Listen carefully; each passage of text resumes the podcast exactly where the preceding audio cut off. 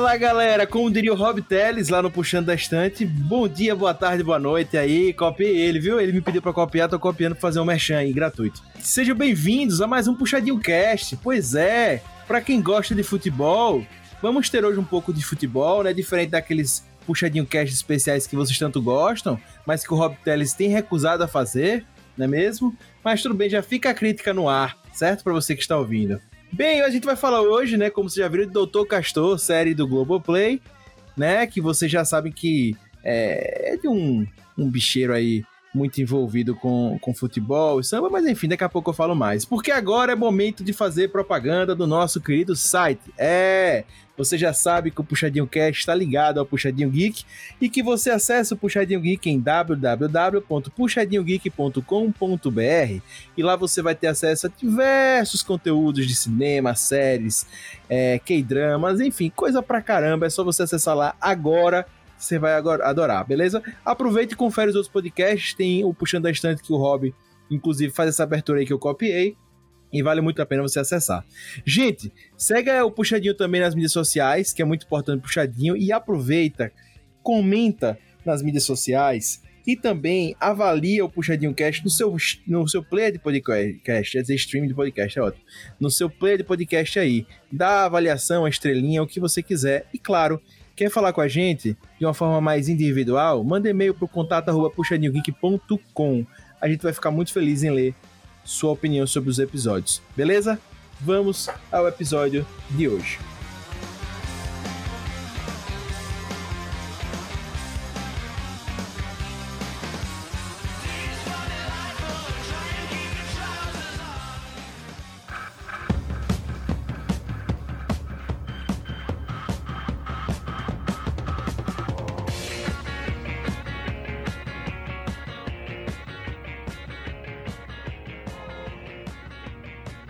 Gente, já deixei aqui claro para vocês que estão ouvindo, né, antes de entrarmos aqui na nossa, no nosso textinho de sempre, que a gente gosta de fazer, que a pauta hoje, o nosso tema de hoje é Doutor Castor, que vocês vai lá no Globoplay e, e acessa para ver toda a temporada. Pelo que eu me lembro, se eu não me engano, ainda não saiu na TV. Logo, logo acho que eles têm feito nessa essa dinâmica de sair no Globoplay antes e depois levar pra TV, quem sabe sai. Beleza? Então vamos lá. Rio de, Rio de Janeiro é a imagem do Brasil para o mundo. Não há cidade que represente mais a imagem do brasileiro que a capital do samba e a casa do mais icônico palco de futebol do mundo, o Maracanã, né, que é do Palmeiras. E o que curiosamente uniu por esses anos essas duas imagens icônicas do país, da cidade maravilhosa, foram outros personagens ocultos nessa história, os bicheiros. Contando a ascensão e a queda do líder da banca do bicho no Rio de Janeiro, Dr. Castor, é uma série documental da Globoplay que mostra como o poder e o dinheiro se cruzam com assassinatos, crimes, futebol e, claro, samba. Ah, Rio de Janeiro sem Castor de Andrade? Temos simpatia por esse vilão boêmio? Aliás, ele é vilão? Aposte no polvo que a fé é certa nesse puxadinho cash. Vamos nessa.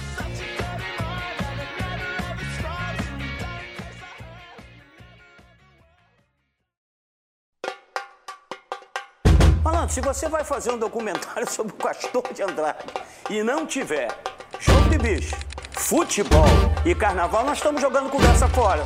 Nós vamos falar de quê? paizão, né? Pro Bangu, né? Pagava pro juiz pra não prejudicar a gente. Marretado, o cara soco de lado, tudo quanto é lado. O juiz mostra o dente assim, sem um pedaço do dente aqui. Pastor chega na mocidade e logo vira o dono da escola. Talvez aquilo que ele não tenha conseguido no Bangu, ele consegue na mocidade.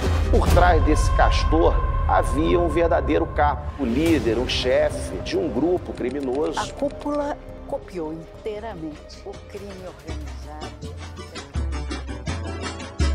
Mostrando a minha identidade, eu posso provar a verdade a essa gente. Como eu sou da mocidade independente. Alô, mocidade independente! Chegou!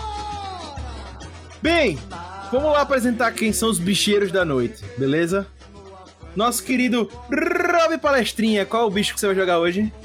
Cara, eu vou jogar, não sei se tem, mas eu vou jogar no papagaio do Palmeiras. Brincadeira, vou jogar no porco. Que sempre dá bom. Tá, tem dado muito bom nesses últimos tempos. É, urubu não tem dado nada, nada. Né? Mas enfim, é, deixa eu ver aqui. Rapaz, vamos falar do Castor, deixa de clubismo, vá. É, pelo amor de porco Deus. não tem, ó. Porco não tem. Hoje eu- você eu não sem fez o estudo paciência, direito. tô sem Você não- paciência. Você não fez o estudo direito. Bem, ele já tá aí. Nosso querido Rudá Tretinha. Seja bem-vindo, Rudá Tretinha. Como é que você está? Tretinha, por quê, velho? Você que puxou aí. Só queria dizer uma coisa. Essa série é coisa de maluco. Meu irmão, que é isso? Eu fiquei embasbacado. Na moral, muito bom. E você sonhou com que animal? Pra Rapaz! postar aqui, fazer a pezinha. No final, eu vou fazer aqui a. Eu nem sei quais são os bichos que tem, mas eu acho que eu jogaria na vaca. Na vaca. Tem, vaca? Eu tô falando besteira. Não Deve tem vaca, ter. não, Roberto. Tem Não, não. tem, não tem, não tem Não vaca. tem vaca? Nem vaca, nem porco. Não, porco tem, porco tem, porco tem, tem, vaca não vaca tem. Não sei, não sei. Rapaz, diga um, pô. Macaco, porco, pavão, peru, vaca. Pavão, vou veados. do pavão. Pronto. Gosto de chamar a atenção, pronto. Pronto, beleza. Tem gato, pô. Tem gato, cachorro. Vamos chamar agora ele, né? O nosso querido hater. O hater mais hater do Brasil. O hater mais querido do Brasil. Lucas Hater, seja bem-vindo. E aí, galera, vamos lá falar do nosso Pablo Escobar brasileiro. Muito bom. E que, que bicho você vai apostar hoje, hater? Eu vou apostar no, no aleatório aí, eu vou na vaca.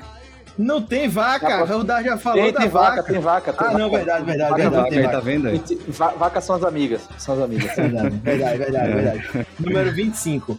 Bem, e temos hoje aqui ele voltando ao podcast, muito feliz em tê-lo de novo aqui, o ex-chefe de hobby. Matheus, seja bem-vindo. Opa, boa noite. Me livrei da praga, né? Me livrei da praga. mais leve aqui. É, vou de cachorro, hein? Cachorro, cachorro. Boa, boa. As coisas cachorro. melhoraram depois que Rob saiu, foi? Cara, resultado da empresa tá espetacular. É, Ah, rumo sabia, velho. Aí, ó, é, é a solução pra melhorar o puxadinho. É, cara. cara. É isso, cara. Rapaz. Só tem filha da. não, eu não duvido, eu não duvido. Eu, eu acho que ele tava já cantando essa bola, eu só fui mais rápido. Que isso, que isso. Bem, vamos lá, gente. Vamos falar dessa figura, né, controversa, que não é o Rob Teles, é o Dr. Castor, não é mesmo?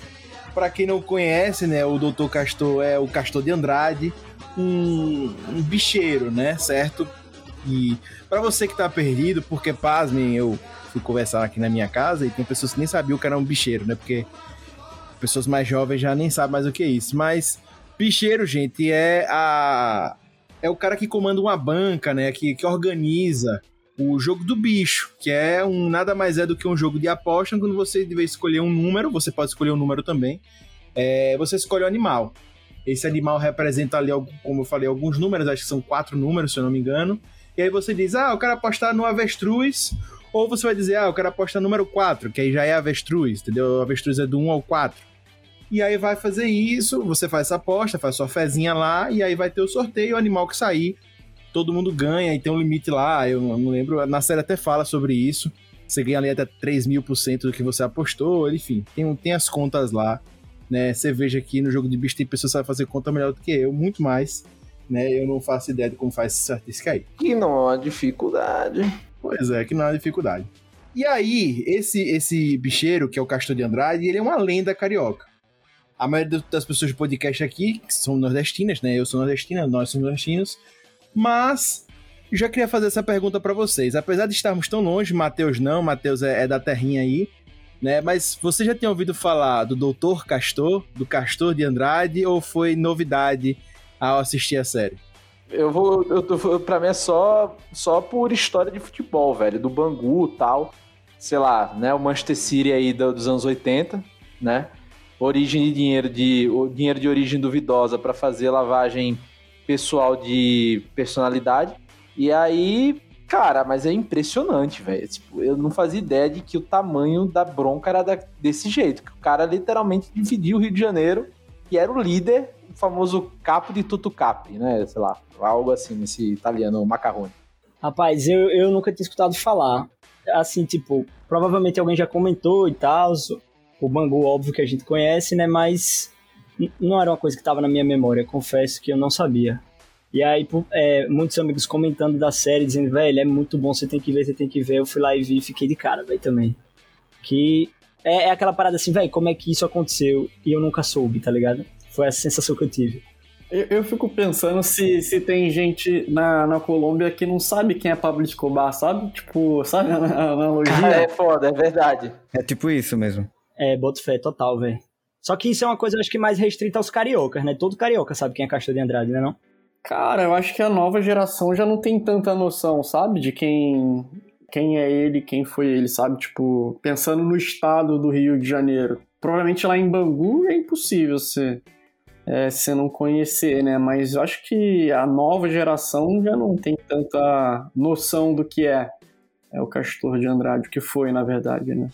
O lance, acho que do Pablo, só, só para pegar o paralelo com o Pablo Escobar, é que o Pablo Escobar ele é muito, foi muito mais midiático, né? Obviamente por causa da ação dos Estados Unidos, da DEA dentro da Colômbia, o próprio Plano Colômbia depois, enfim. E as, porra, você vê filme do Pablo Escobar todo ano de Hollywood, né? Tipo, você não vê um filme do. Acho que essa é a primeira obra, acho que retrata o Castor de Andrade, pelo menos, pelo menos na, na TV brasileira, assim, saindo grande. Acho que é a primeira. Então, como a gente não tem essa exposição muito grande desse personagem, a gente não fica com essa. Mas assim, eu acho que no imaginário brasileiro em geral, a imagem do bicheiro, cara, ela reflete muito o Castor de Andrade e os seus amigos, né? Capitão Guimarães, o Maracanã, enfim, aqueles caras lá que ficavam junto dele, né? Os outros bicheiros. É, Rob, eu até acrescento assim, obviamente, é, Pablo, ele é terrível, né? Todo mundo já conhece a história dele, que não tem a história Netflix pra você ver e tal. Mas também os Estados Unidos sabe criar as narrativas muito boas, né? Os Estados Unidos estão envolvido lá, então acho que já soube fazer isso com, com o Pablo. E o lance do, do Castor, referindo no Brasil, eu acho que apesar de ele ter aqueles. a corrupção dele ter se espalhado a um nível que ele chegou a, a, a bancar a campanha pre, presidencial, né? Mas era realmente uma coisa ali mais. É, no Rio mesmo. Ele não chegou. Não falo nem só de mídia, não. Eu acho que ele não chegou, pelo menos pelo que é, eu conheço muito pouco da história do Castor de Andrade. Também não tinha conhecimento, comecei a, a pesquisar muito mais agora. Eu tinha ouvido falar ele assim bem por cima, mas nunca tinha tido interesse. Depois da série foi que eu fiquei interessado.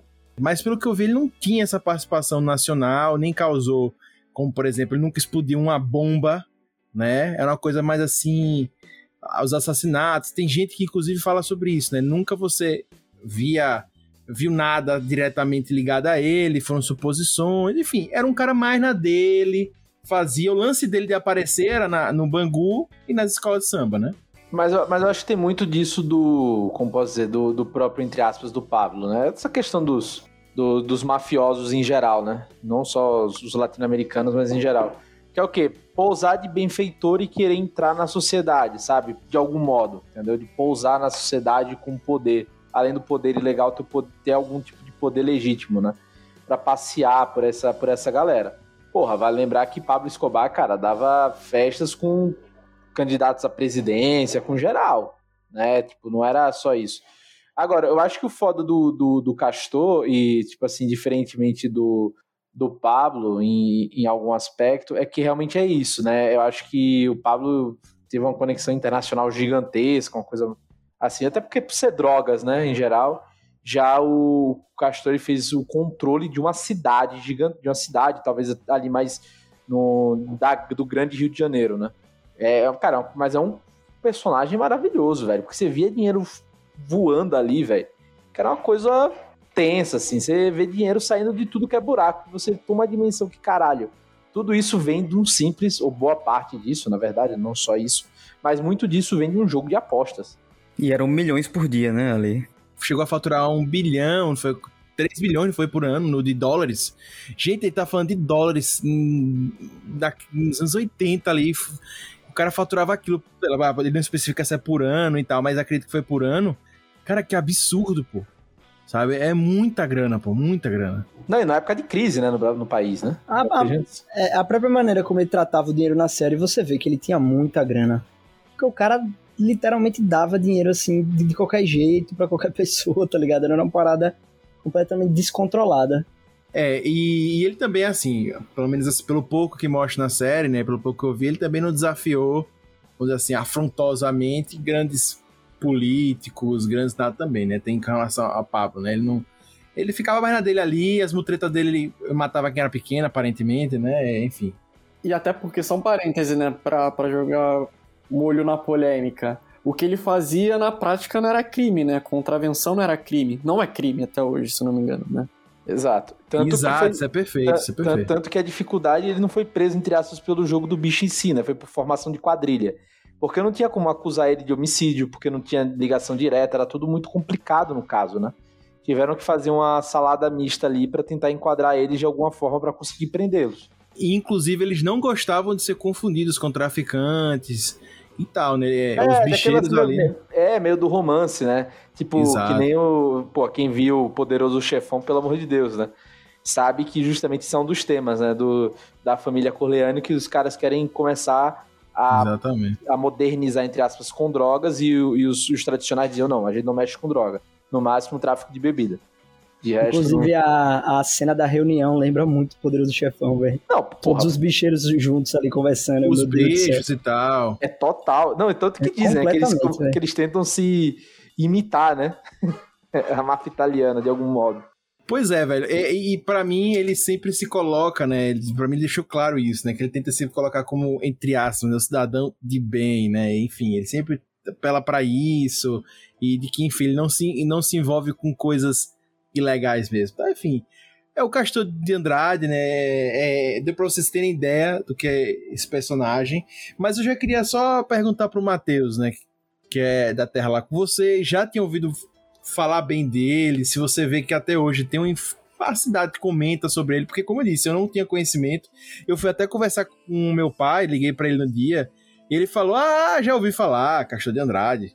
Né, ele é o bicheiro famoso, né? É, eu lembro, ele não lembro da época do, do que ele saía na TV por causa da ali já no final, meu pai pegou o final dele, ele falando: "Ah, eu lembro que ele tava sendo julgado, lembro bastante dele". Mas você, Matheus, você ouvia falar muito e tal? Não, ouvi falar dele não porque quando ele faleceu, né? Quando ele morreu, foi no final da década de 90, se não me engano. Então era, era muito novo, né? Mas eu assisti, a, eu assisti a série duas vezes já, né? Uma vez foram com meus pais. E, e é engraçado, né? Porque muitas das coisas que, que aconteceram ali não foi surpresa para eles, né? Então, porque eles, eles de fato lembravam, né? Então, ele de fato foi uma figura muito influente ali na, na década de 80, 70 ali no Rio e, e estrelava bastante ali no dia a dia do, da- dos cariocas, né? principalmente carnaval. É, acho que a maior memória ali que, que minha mãe trouxe ali foi do, do carnaval. Tudo bem que tem um viés ali dela, mas é, do carnaval ela, ela trouxe, trouxe bastante. E é engraçado ver isso que, ah, por exemplo, a própria Beija-Flor, né? O Anísio tá lá até hoje, cara. Então você vê que é, isso é muito forte no Rio até hoje. Isso daí eu, eu vi que é, todo mundo sabe de maneira velada que escola de samba tá envolvida com contravenção. Isso daí é, é fato. Todo mundo no Rio é, sabe disso. É, isso daí é, é muito transparente. Até hoje é assim, sabe? Então Tanto que É, teve a série, tem né, a- Matheus, no, na HBO, né? O Filhos do Carnaval, né? Que retrata essa, essa relação também. Exato. Então, a figura do patrono é muito comum até hoje, cara. Até hoje. É muito comum.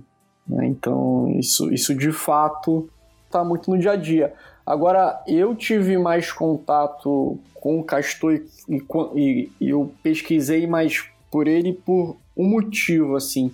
Foi quando começou a- as matanças, assim, mais recentes da família dele, né? Principalmente quando teve aquela bomba ali na, na Avenida das Américas no carro. E daí foi aí que eu comecei a pesquisar e entender quem era o Castor de Andrade, né? Que a família dele hoje, até hoje está em guerra ali pelo espólio que ele deixou, né? É, teve outro atentado também, acho que foi um filho dele, não sei, que foi no, no aeroporto, um aeroclube, não foi? Que... É, foi, foi o É, genro mo- do morreu Castor. agora Foi o genro. o... Morreu... É, morreu agora o genro dele, né, cara? Bizarro. E os caras quem matou entraram foi pelo policial. lado com fuzil e metralharam o carro, não foi? É um negócio barra pesada Sim. mesmo. É, enfim, eu só queria complementar que eu conversei com um tio meu que não, não conhecia o Castor, ele já é mais velho também, mas ele disse: Ah, cara, mas eu não sei se foi esse Castor e tal, mas todo mundo sabe até hoje, desde que eu sou pequeno, já se fala que as escolas de samba do Rio de Janeiro são todas de bicheiro. então, essa fama existia. Eu confesso a vocês que eu não tinha. Eu tinha noção e tal, mas não, não imaginava que tava nesse nível ainda. você vê durante a própria série, eles falam. Eles, eles falam na, no Fantástico, no Jornal Nacional, eles falavam. Todo mundo sabia. Por um tempo eles nunca tentaram esconder, não sei como tá hoje, né? Mas na própria série mostra, eu ficava, meu Deus do céu. Todo mundo fala e ninguém faz nada. Hoje eles só, eles só não tem mais esse espaço na mídia, né? Tipo, eles não são mais esse tipo de personagem, né? Tipo, porra, ano, ano, anos 80 e 90 era loucura, né? A TV era qualquer coisa, né? Era, era bem engraçado. Pra assim. audiência. É, não, mas era bem diferente, pô. Era bem diferente esse tipo de coisa, né? E, cara, agora uma coisa que é muito engraçada é tipo assim, eu em 2019, até 2019, né? Porque 2020 não deu, eu ia muito nos jogos da Juventus da Moca. E eu ia sempre beber num bar ali do lado, que era. que é chamado Bar do Cabeção. Aquele e o lá? Bar do Cabeção. Aquele lá, Bar do Cabeção, aquele lá. Então, eu fui lá, velho, um dia com uma das últimas vezes que eu fui, e a gente conversando sobre a máquina caça-níquel que tinha lá, pô. E, velho, e o Cabeção falando que começou a virar ali ponto de briga de, de bicheiro e de, e de grupos de aposta. E o bar tinha sido baleado dois dias antes ali. Caralho. pra, pra, e tentaram várias vezes quebrar grupos, ou- grupos, enfim, do, contra o bicheiro dele, vamos dizer assim, ou contra o cara de apostas lá. Tentou já quebrar várias vezes a máquina, enfim. Então é, é bem curioso isso. Fica, fi- fica essa nota aí que, que aqui em São Paulo também tem, né? Vale lembrar também que o, curiosamente, o conselheiro de ética do Corinthians é ex-bicheiro, o André Luiz. É Ex-bicheiro. muito doido isso, porque, tipo, essas práticas provavelmente ocorrem, mas o Rio de Janeiro ficou muito marcado Não, e é. estereotipado, né? Por isso é impressionante. É que o Rio de Janeiro, né, cara, tudo que acontece no Rio é, é- é- eleva a décima potência aqui, não, sem Exato. defender o Rio, né, mas é, é, é muito, acho que, que nem foi dito aí no início, né, cara, é muito cartão postal do Brasil e muito icônico o que acontece no Rio, né, então tem muita força o que acontece no Rio, né, cara, então é, pega essa- esses estereótipos também, né? aí, exato. Eu vou, eu vou muito nessa onda do estereótipo, cara. Acho que essa coisa do, do porra, do gangster, mas que é boêmio, que se mete com samba, se mete com a população, tenta ajudar de alguma forma a população. Que é o paizão, né? Que é um, que é um paizão, pô, porra. Você vê os jogadores, eram todos apaixonados por ele, pô. O Dé Andrade meu, fala com emoção ali o tempo Não, todo. é. Castro. Total. A relação dele com a comunidade lembra um pouco o Pablo Escobar também, né? Que é aquela parada assim, as pessoas que, que vivem por perto tiveram, tiveram, sei lá, foram valorizadas por essas pessoas que não são. Que, que praticam atos não legais, sabe? Mas eles gostam, porque para pra pensar, Bangu na época de Castor deveria ter investimento, deveria ter, tipo, outras paradas e hoje o Bangu meio que ficou esquecido, né? Cara, eu vou te falar mais do que, do que isso que eu acho que tinha é, mudar na época, Bangu. Autoestima. Cara, autoestima. Exato. Porque Total. O Bangu é uma- um bairro hoje que fica na, na periferia do Rio, né? Que a galera só fala hoje de Bangu quando tá calor pra cacete, né? Que, porra, é quente pra caramba lá Bangu. Mas na época do Castor, né, cara, eu acho que ele dava muita autoestima pro lugar, né, cara? Tipo, ele era o Castor de Andrade de Bangu, cara. De Bangu. Então, acho que pra galera que também mora, morava lá ou mora lá, isso dava autoestima para as pessoas. É louco falar isso, mas, cara, dava, dava visibilidade pro lugar, né, cara? Dava autoestima pro lugar. Então, Ele levou o nome de Bangu pro Brasil, né, velho? exato, exato. Inclusive, eu acho que. Lógico, a gente sabe que tem outros bicheiros, né? Outros que são famosos, alguns vivos até hoje. Mas eu acho, e fica claro isso na série, mas enfim, não sei se é, se é real, mas pra mim aparentou, que era o carisma que ele tinha, né? Que é diferente dos outros. Que essa autoestima existe tudo, mas ele era muito carismático, ele virou um personagem icônico também por causa desse, desse jeito. Tem uma frase que, que não lembro quem fala lá na série, em algum momento, que diz isso. Ele tem um magnetismo, né? Quando o cara. Eu acho que era o Tino Marcos que fala isso. Quando ele fala, todo mundo olhava pra ele. Era incrível. E até eu assistindo a série, quando ele dava as entrevistas, até eles falando do Bolhufas, a gente olha pra ele, lógico, a série é dele e tal, mas nas entrevistas, assim, cara, é impressionante. Impressionante, assim. Ele realmente chama atenção. Você assiste a série toda assim, né? Filho da puta, mas aí no final você dá uma risadinha, porque ele tem alguma coisa diferente, velho. Não, até a carinha dele é engraçada, os olhos meio puxados, narizão, narigão tal, não sei o quê. O jeito dele, velho, O jeito. é impressionante. Mas, cara, você nunca imaginaria que aquele cara, tipo assim, pô, se você visse ele na rua andando, sem saber, obviamente. Porra, você nunca ia dizer, pô, não, esse cara é dono da cidade, sabe? Assim, você não quer dizer. Ele, ele tinha uma, uma humildade, né, velho? Ah, cara, é. A aparência física dele não combina com a reputação e o nome dele. É, porque você ia dizer, pô, o cara. O cara é um puta bicheiro. Você ia ir mais na cara do, do Coronel Guimarães, pô. Né? Um cara alto, com aquele óculos, cara de exatamente ex-militar, pós-ditadura, sabe? Aposentado bem que virou um gangster. Aquele tinha mais cara de, tipo, sei lá, né? Do, entre aspas, senhor do crime, entre várias aspas, né? Mas, pô, o Castor de Andrade parecia o advogado do senhor do crime, pô. Ele era advogado, né? Ele era advogado, É. é por isso o nome doutor. Pô, mas eu acho, achei sensacional, cara. Pô, eu não, vou, eu não vou mentir, velho. Eu saí da série querendo comprar uma camisa do Bangu com um Castor do lado. Mano, eu também. Que, que camisa linda, velho, com aquele castorzinho. Puta merda. Eu senti a mesma sensação. Só que você fica um pouco naquela, né? Porque o cara também, né? Quando queria os desafetos dele, ele resolvia de um jeito meio Ele não, ele não resolvia nada. Quem resolvia eram os, os cornos da- das mulheres que, que resolviam lá. Aí Você fica naquela, né? É, inclusive, eu, eu. Pra mim, o que resume a série é uma imagem, que é aquela imagem que é. a- a- aquele grafite, né, lá na, na parede do Bangu, que é ele fumando e saindo da fumaça do malandragem, velho. Aquilo ali é muito a série pra mim, pô. É muito castor, pô. Por ali é o resumo. Gente, é, a gente falou já um bocado dele, né? Já deixou. Já deu uma introduzida, mas eu queria também falar da, da importância, né? Que o Castor teve pra história do Rio de Janeiro. Né? Ele teve essa importância aí no Bangu, que a gente já falou, né? Um bocado. E ele também teve uma importância muito grande na Liesa, né? Que é a, a Liga Independente das Escolas de Samba do Rio de Janeiro. E, logicamente, ele foi um dos maiores difu- difusores do, é, do jogo do bicho também, né? Até hoje, né? Ele, ele foi um dos caras que mais consolidou ali também.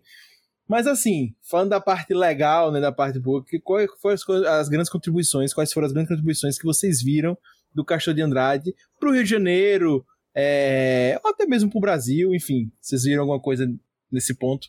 Porra, total. O cara profissionalizou a escola de samba, cara. O que, o que ele fez com a escola de samba até hoje não conseguiu fazer com o futebol brasileiro, velho. Isso é loucura, pô. Isso é se parar pra pensar, né? É foda, cara. É foda. Agora, um paralelo aqui, o que ele fez com as escolas de samba me lembrou um pouco o esquema dessa Superliga que estavam tentando fazer aí, né? Então, mais ou menos. Porque o que foi que ele fez? É, ele pegou todas, né? Pegou as grandes e tal, e formou essa escola, essa liga independente do governo. Porque o dinheiro, a transmissão e tudo vinha do governo. Então eles não tinham como administrar. Né? Tipo, lembra muito, Lucas, essa ideia, tá? Só que ele abrangiu, só que ele botou todo mundo, entendeu? Porque todo mundo, todas as escolas eram com os bicheiros, né? Então bicheiros, ficou é. fácil de, fácil de dialogar entre si. E é muito o que os clubes tentaram fazer também nos anos 80 com o Clube dos 13 aqui no Brasil. Só que não deu certo. assim. No, no Brasil, não deu- no futebol não deu certo, mas no Rio de Janeiro, na escola de samba, deu. E, pô, e os caras conseguiram fechar contratos melhores de, de televisão, profissionalizar mais, ter mais dinheiro, mais audiência, etc, né? Inclusive, quem foi contra o Clube dos Três, a forma que foi, foi o Castor, né? Ah, de certo modo, é. E assim, é um cara. é, foi, foi um cara muito importante pra isso. O que, o que ele fez com as escolas de samba, ele não fez no futebol. né? No futebol, ele fez a desorganização, assim, de certo modo. Não, é, e eu acho que uma coisa, uma contribuição que ele, que ele deixou, né, com certeza foi as escolas de samba, porque até hoje se mantém essa, essa estrutura, né, até o lance dos camarotes também, a fo- essa forma de enxergar, né, o carnaval, o carnaval como a gente está co- acostumado a enxergar, talvez se não fosse ele, fosse outra forma até melhor, enfim, mas a forma que a gente vê hoje, a forma que a gente entende o carnaval passa muito desse, desse entendimento ali da concepção que veio da Liesa, ali, como ele imaginou, etc e tal. E ele teve muito é, dedo ali, né? Foi muita coisa passou pelo Castor. Enfim, e acho que a importância que ele teve pro Rio de Janeiro também, não, não sou morador do bairro, mas ali pra região, como o Matheus já trouxe, na região do Bangu, pro time, etc., ele foi muito importante também, né? Então, é, é isso. Eu, eu acho que o Matheus trouxe uma coisa muito, muito. Uma palavra muito boa, a autoestima da galera, cara. Tipo, tanto no futebol quanto a comunidade da, da mocidade independente de Padre Miguel, porra, ver seu clube, sua escola de samba representado no alto nível e ganhando, né? E pô, sendo sinônimo de sucesso, isso traz para você também, né? É, é, algo gigantesco, é algo muito potente, pô. E assim, é porque a gente é nordestino, assim, então, tipo, de Sergipe, então a gente não tem muita noção da escola de samba. Mas aqui em São Paulo, quando eu ia nesses botecos tal, conversar com o pessoal mais velho, o pessoal perguntava, fazia duas perguntas: qual é o seu time de futebol e qual é a sua escola de samba? Entendeu? É algo muito da comunidade de onde tem essa cultura de escola de samba, sabe? E envolve muitas comunidades que estão próximas. Dá para ver assim, cara, aquela galera vive para aquilo também, né? E, poxa, é um senso de comunidade, de, de bairro muito foda, sabe? E, cara, então isso dá pra ver muito que ele representava essa galera de nível, nos mais altos níveis. No governo, na economia. Ele, ele era, sei lá, o rei realmente dali, né? Exato, né, cara? E eu acho que ele colocou principalmente o, o time, né, do Bangu em um lugar que nunca mais vai estar, tá, cara. Vamos ser sinceros, nunca não, mais. É. Assim, é impossível, velho. Impossível. Pô, pra quem não sabe, gente, o Bangu foi vice-campeão, velho, do Campeonato Brasileiro contra o Coritiba. E tinha uma seleção, pô. Só um jogador foda, assim, que os caras contrataram com muita grana. É, basta resumir que ele pensou e quase conseguiu, né? Pegar a seleção brasileira, todos os jogadores que tinham a seleção brasileira levar pro Bangu. Né? Ele tinha esse desejo, né? Então o cara que tem essa, essa mentalidade, você imagina o quanto ele tá disposto a investir no Bangu. Não, quando eu vi Mário Galvão indo pro Bangu, eu disse, não, não é possível. Aí foi, realmente. Porra, é engraçado que até o Neto, né, já jogou no Bangu, né, cara? É, o Neto jogou lá, né? Engraçado. E ele deixa bem claro que foi por grana, né? Neto sincero desde sempre. É, é, é, incrível, né? É incrível. Gente, e a gente vai falar de Castor de Andrade, a gente falou algumas contribuições aqui, mas tem que falar do jogo do bicho, né? Ele, né, adorei quando o Jô Soares fala, né? No jogo do bicho não tem Castor, mas tem Castor, né? Então, tá, tá inerente, né? Então a série passa muito mostrando essa dinâmica é, do jogo do bicho, né? Quais são os paralelos? Eu sei que a gente já comentou alguns aqui, mas né, que a gente vê dessa época com o jogo do bicho, com a nossa realidade de hoje. Eu sei que o jogo do bicho ainda existe, ele é muito forte. Acho que em todos os estados do Brasil ele ainda continua tendo a, a grande força. Mas coisas paralelas que a gente vê dessa época com hoje, né, em relação ao jogo do bicho. Você diz de jogo, né, Augusto? Isso, exatamente, exatamente. Eu não quis entrar porque eu tenho certeza que você já tem muitas opiniões para falar, mas eu já ve eu vejo vários paralelos. É, a gente tava comentando, acho que tem um que tava comentando antes de entrar no ar, né, que é sobre o próprio mundo de betting agora, né, que, cara, tá insano, né, essa... o quão forte é, tá esse mundo de aposta. É, não é legal no Brasil, né? Então a gente estava até explicando isso também que essas empresas operam fora do Brasil, mas elas conseguem fazer propaganda aqui dentro e movimenta muito dinheiro, muito dinheiro, né? Então é aquilo, né, cara? Acho que no final todo mundo gosta muito de jogo, né? Jogo de azar, né? É, então tá sempre procurando um caminho, né? O que tem de brasileiro que cruza a Foz do Iguaçu ali para para ir no cassino ali na Argentina não tá no gibi, por exemplo. Né? E, e cassino online, nossa, tem muita coisa. Ou, ou vai pra Ponta del Leste também, né? Pra, lá, os caras lá do Rio Grande do Sul também, né? Tal. É foda, cara. Não nem precisa ir tão longe, né? Pode ir também. Pode ir também em certos bairros de certas grandes cidades aí com jogadores de clubes cariocas que também dá certo jogadores de clube carioca, vírgula, caráter duvidoso, né? Sempre bom ressaltar isso, mas vamos pra frente. ressaltar, exato. Você não vê, por exemplo, Matheus, certos dons indo para certos lugares. Você não vê isso. Não, jamais, jamais. Caráter, né? Mas enfim. É, eu acho que um. um já falaram aí, né? Os pontos importantes hoje são esses, os bets e tal. Eu até destaco, eu já também falei antes, né? Dos traders esportivos agora, né? Então, tão demais, né? Tem, tem trade esportivo, tem muita coisa. E, enfim, eu acho que um dos paralelos que a gente faz é sobre essa, essa, essa coisa surreal que o brasileiro tem, né? De a gente, é, enfim, condena o jogo do bicho, bicheiro, mas aí você ir lá na internet e participar do cassino online é de boas, é aposta de boas. Complexo, né? Muito complexo isso que a gente tem na nossa realidade. Ah, né? cara, é aquilo, tipo, a gente condena a figura. A, a gente condena o contraventor, mas não condena o jogo, é foda, né? Tipo, porra. É que nem, por exemplo, cara, tem muito, às vezes, jogo de é, site de jogo de aposta. etc., que depois você vê um esquema que é de lavagem de dinheiro, saca? Você vai deixar de jogar por isso? Você que gosta de, uma, de fazer uma fé? Não. Por dois motivos, cara. É, é a esperança de muita gente, às vezes, de ganhar uma grana. Tanto que, porra, a gente tem isso pelo Estado, né? Que é a loteria, que é o monopólio disso. E tem esse oficioso, né? Que é o jogo do bicho, são os, são, são os betting da vida, né? Que, assim, o que, o, o que acho que, entre aspas, suja a coisa é a questão de, obviamente, dinheiro e poder, né? Que aí vira, que a coisa fica violenta, né? E aí é que o negócio começa a ficar muito complicado, que é foda. É hipocrisia, né? É como, é como drogas. O Estado finge que controla, todo mundo finge que tá tudo bem e todo mundo faz e todo mundo usa. Brasil. Recusa, é recusa imitação, né, pô? Total. Mas é, a verdade é essa, velho. Todo mundo sabe. Eu, eu, eu, mesmo, quando eu estudava, todo dia que eu ia pra escola, eu passava, tinha um cara sentado na calçada com, aquele, com aquela mesinha azul do jogo do bicho. Até hoje, aqui do lado da minha casa, tem, tem qualquer uma um senhora que, passasse vende, lá. É, então, qualquer um que passasse lá podia ver. É aquela parada assim, tipo assim. É mesmo. Assim, eu sei que são crimes diferentes. Um, na verdade, é crime e outro é contravenção. Mas é a mesma coisa tráfico de drogas. Você acha que, tipo, a polícia não sabe quem é não sei quem que vende ali, não sei quem. Talvez ele não saiba quem é o chefão e, e precise de investigações mais detalhadas e tal. Mas, velho, qualquer WhatsApp hoje aí você consegue. É por hipocrisia, velho. Todo mundo sabe o que acontece. O Estado finge que tá tudo bem. É, como é? Ele é ilegal para quem é a droga, principalmente, né? É ilegal para preto e pobre. Para quem é playboy, tá tudo certo.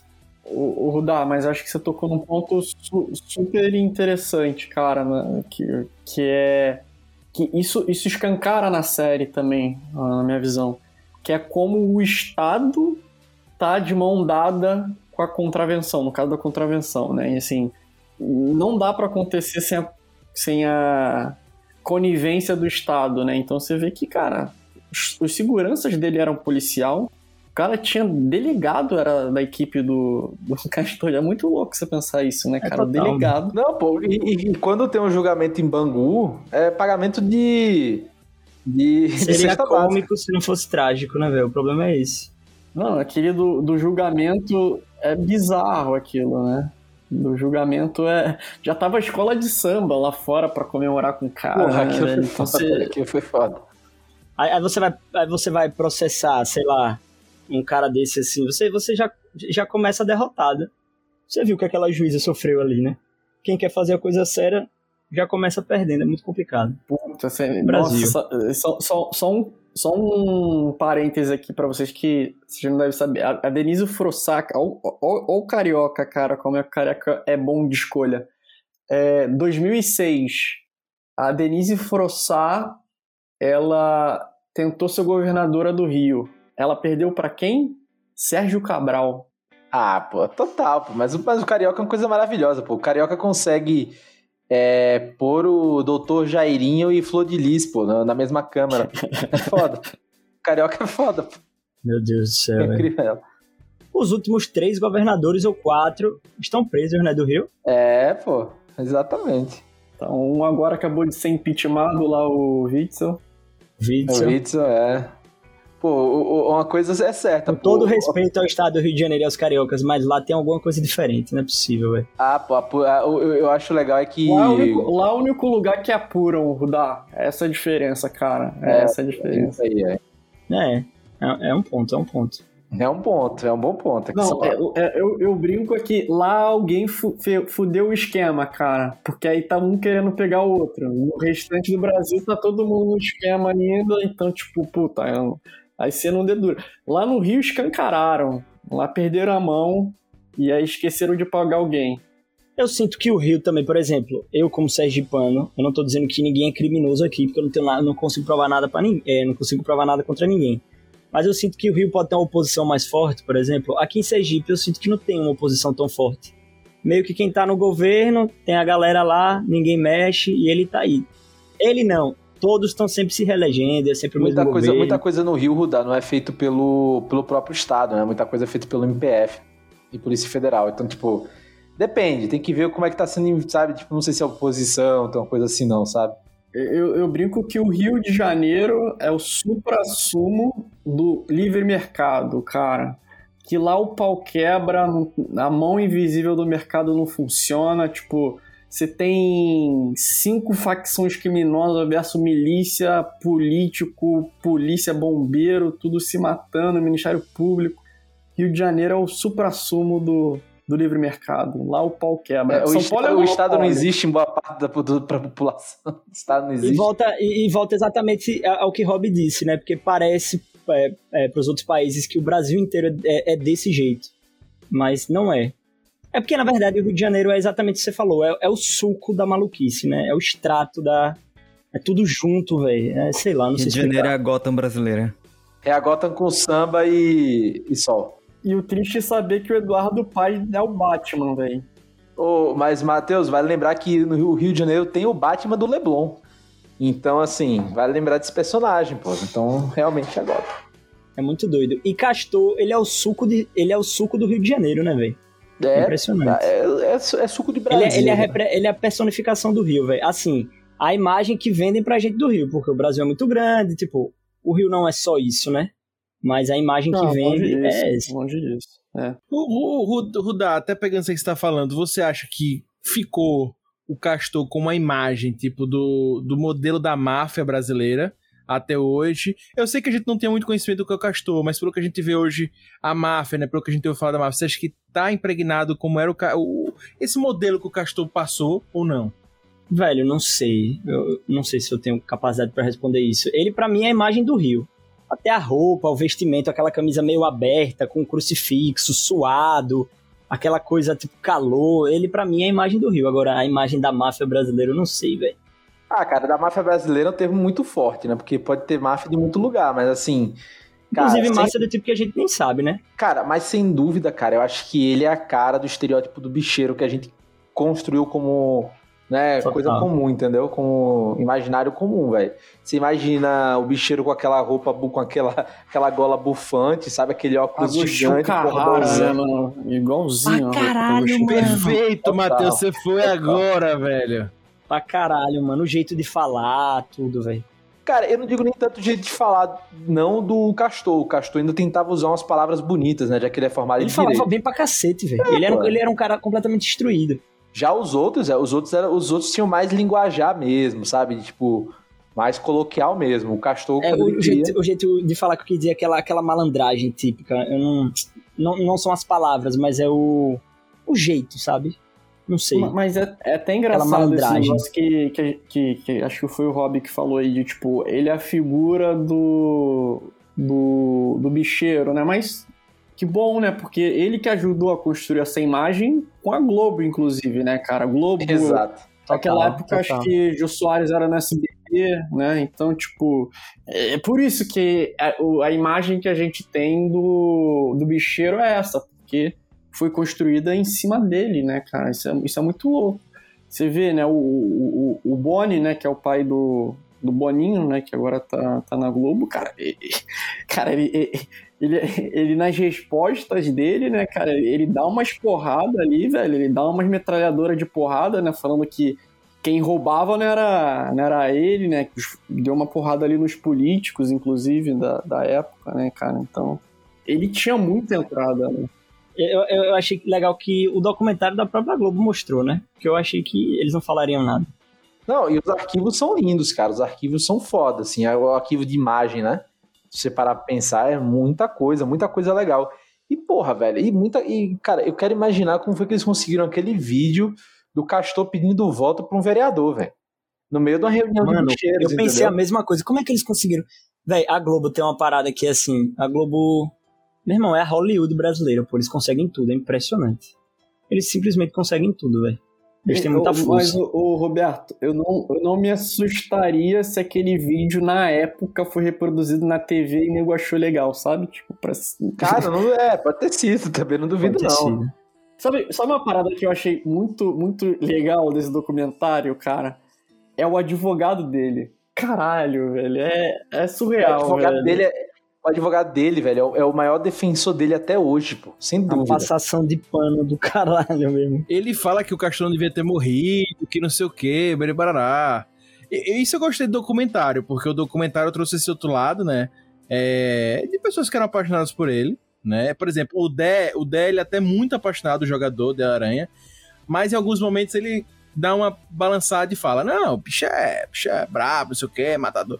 O advogado não. O advogado, ele é o personagem, o personagem que, na verdade, não é o personagem, né? ele representa esse lado, da pessoa que realmente se fechou pra tudo, né? Ele só via aquele lado do castor, né? É porque é complicado, né? Até porque ele era Ele advogado, admite né, velho? tudo. Que, é, tem que defender o então, cara. velho, mas eu não senti, eu não senti só ele como advogado. É a interpretação minha, tipo, eu posso estar viajando, Entendi. tá? Mas Tipo, eu ele senti, acreditava mesmo, eu senti acha? que ele realmente acreditava, velho. Até pelo olhar dele. É como ele disse, pô, o Castor não deveria ter morrido. O Castor era, era um personagem incrível. Você não, é, tipo, você não tem noção de quem era o Castor, sabe?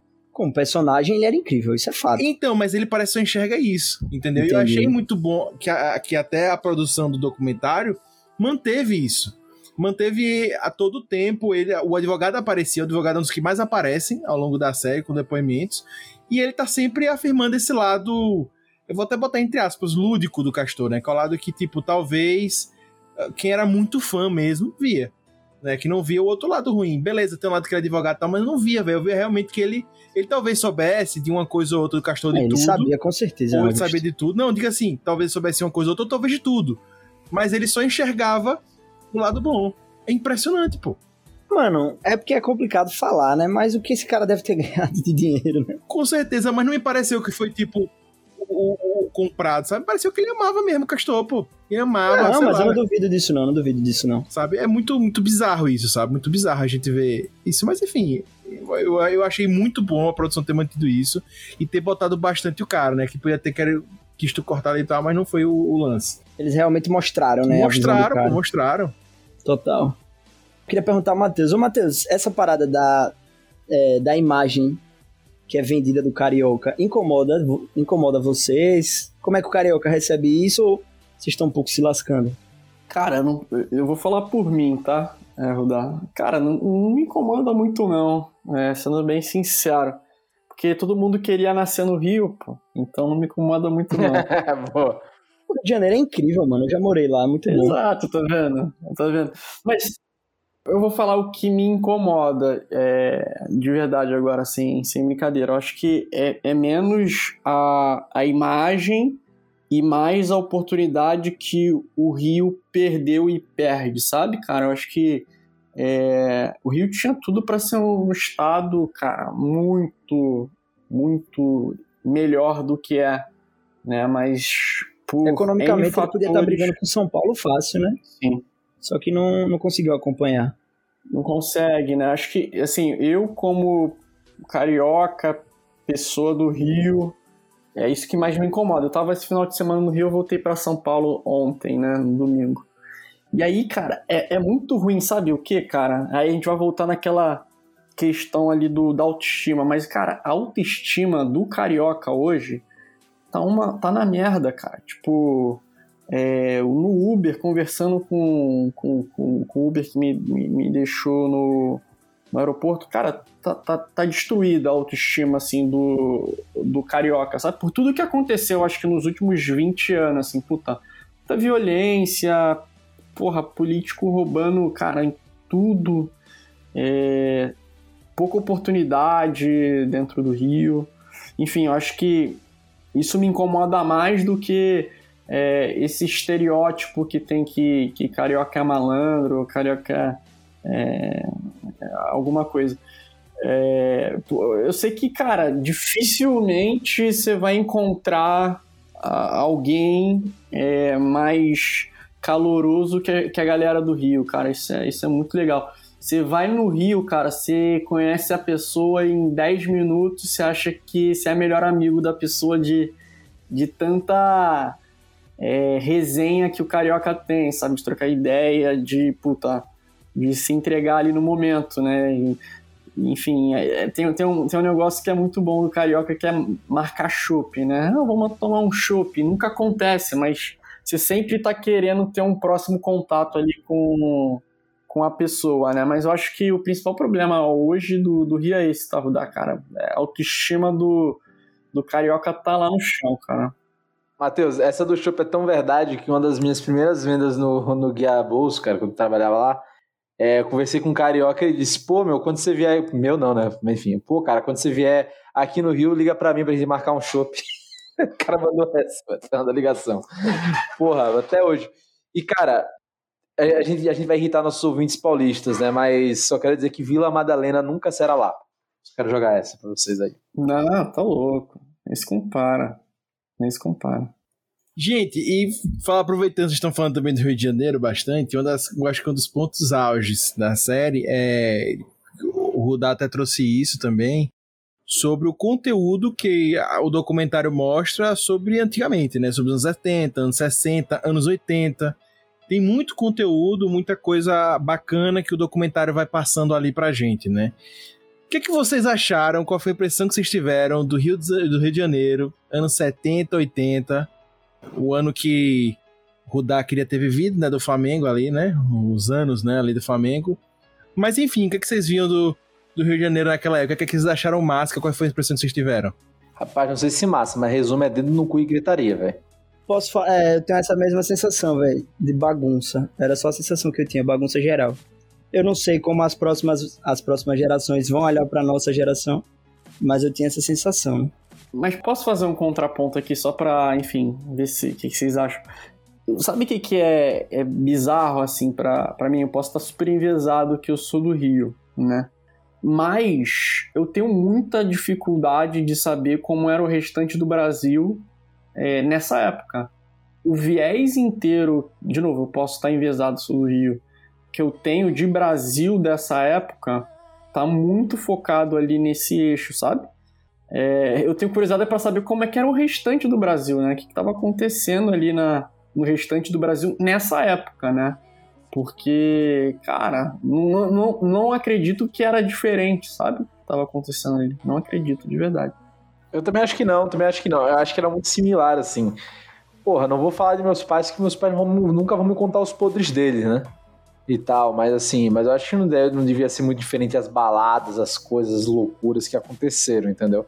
Tipo, porra, você, vamos lá assim, sendo sinceros, a gente acha que, por exemplo, um, uma escola de samba sendo campeã em São Paulo, não ia ser aquela mesma, aquela mesma comemoração dentro da escola, sabe? Aquele monte de gente, aquela loucura. Pô, certeza, claro que seria. Tipo, sei lá, o. Porra, só pegar, pô, imaginar o que foi o Corinthians campeão em 1990 pela primeira vez. A cidade deve ter vindo abaixo, São Paulo, né, velho? próprio Bahia, né, cara, quando foi campeão Pô, brasileiro, né, cara. Puta, acabou Salvador, velho. Não se recuperou até hoje a cidade. tá, tá, tá, mais ou menos. Mas total, velho. Tipo... Aí a gente não pode falar muito de bagunça no Brasil, não, que a gente tá em 2021 e estamos dentro de uma não bagunça. É, não é, não é. Eu só digo assim, tipo, é, é, que é engraçado que assim. E isso é um bom ponto, Rudá. Eu acho que, tipo, a gente fica com aquela coisa, meu Deus, muita loucura né? Mas, porra, é, parece que a gente tá, tipo, esqueceu, porra, a gente tá em 2020 no Brasil, tava Se tá naquela época tava um pouquinho melhor. Continuou né? ainda a loucura, sabe? Só que menos colorida, só que menos colorida. Não, então, e, na, e, naquela época as pessoas sorriam, né? Hoje tá difícil até de sorrir. É, Porra, esse, esse, é um ponto que eu acho que, que o Rodar falou, que eu acho que, que pra mim passa na série. É, os como a série mostra, mostra esse lado meio boêmio, né? Que sempre tem a ver com futebol, sempre tem a ver com o samba. E esse lado, que apesar do, do tudo estar complicado, tudo estar uma bagunça, as pessoas sorriam, enfim, viam o lado bom das coisas. Eu acho que isso tinha muito ali, né, na, naquela época dos 70, anos 80, né? Agora, puxando um pouco pro futebol, que uma, uma para mim é uma das partes mais fortes da, da do documentário, fica mostra para mim nitidamente a diferença é, de muita coisa. Eu, por exemplo, se a gente falou que o Brasil era uma bagunça, eu achei o futebol do Brasil uma vitamina de, de, de, sei lá, velho, de tudo que tem ruim, né? Aquela entrevista que mostra em certo momento da, da série do, do, do Wright, pelo amor de Deus, meu irmão. Pô, o Wright é foda, hein? Wright é, vaga, é, é vagabundo, Wright, hein? Vou te falar, velho. Só Aquilo trouxe é tristeza pro Brasil cara, esse cara. É criminoso. Pô, só flamenguista agora pra estudar é aquele cara, velho. Você é doido. Nossa senhora.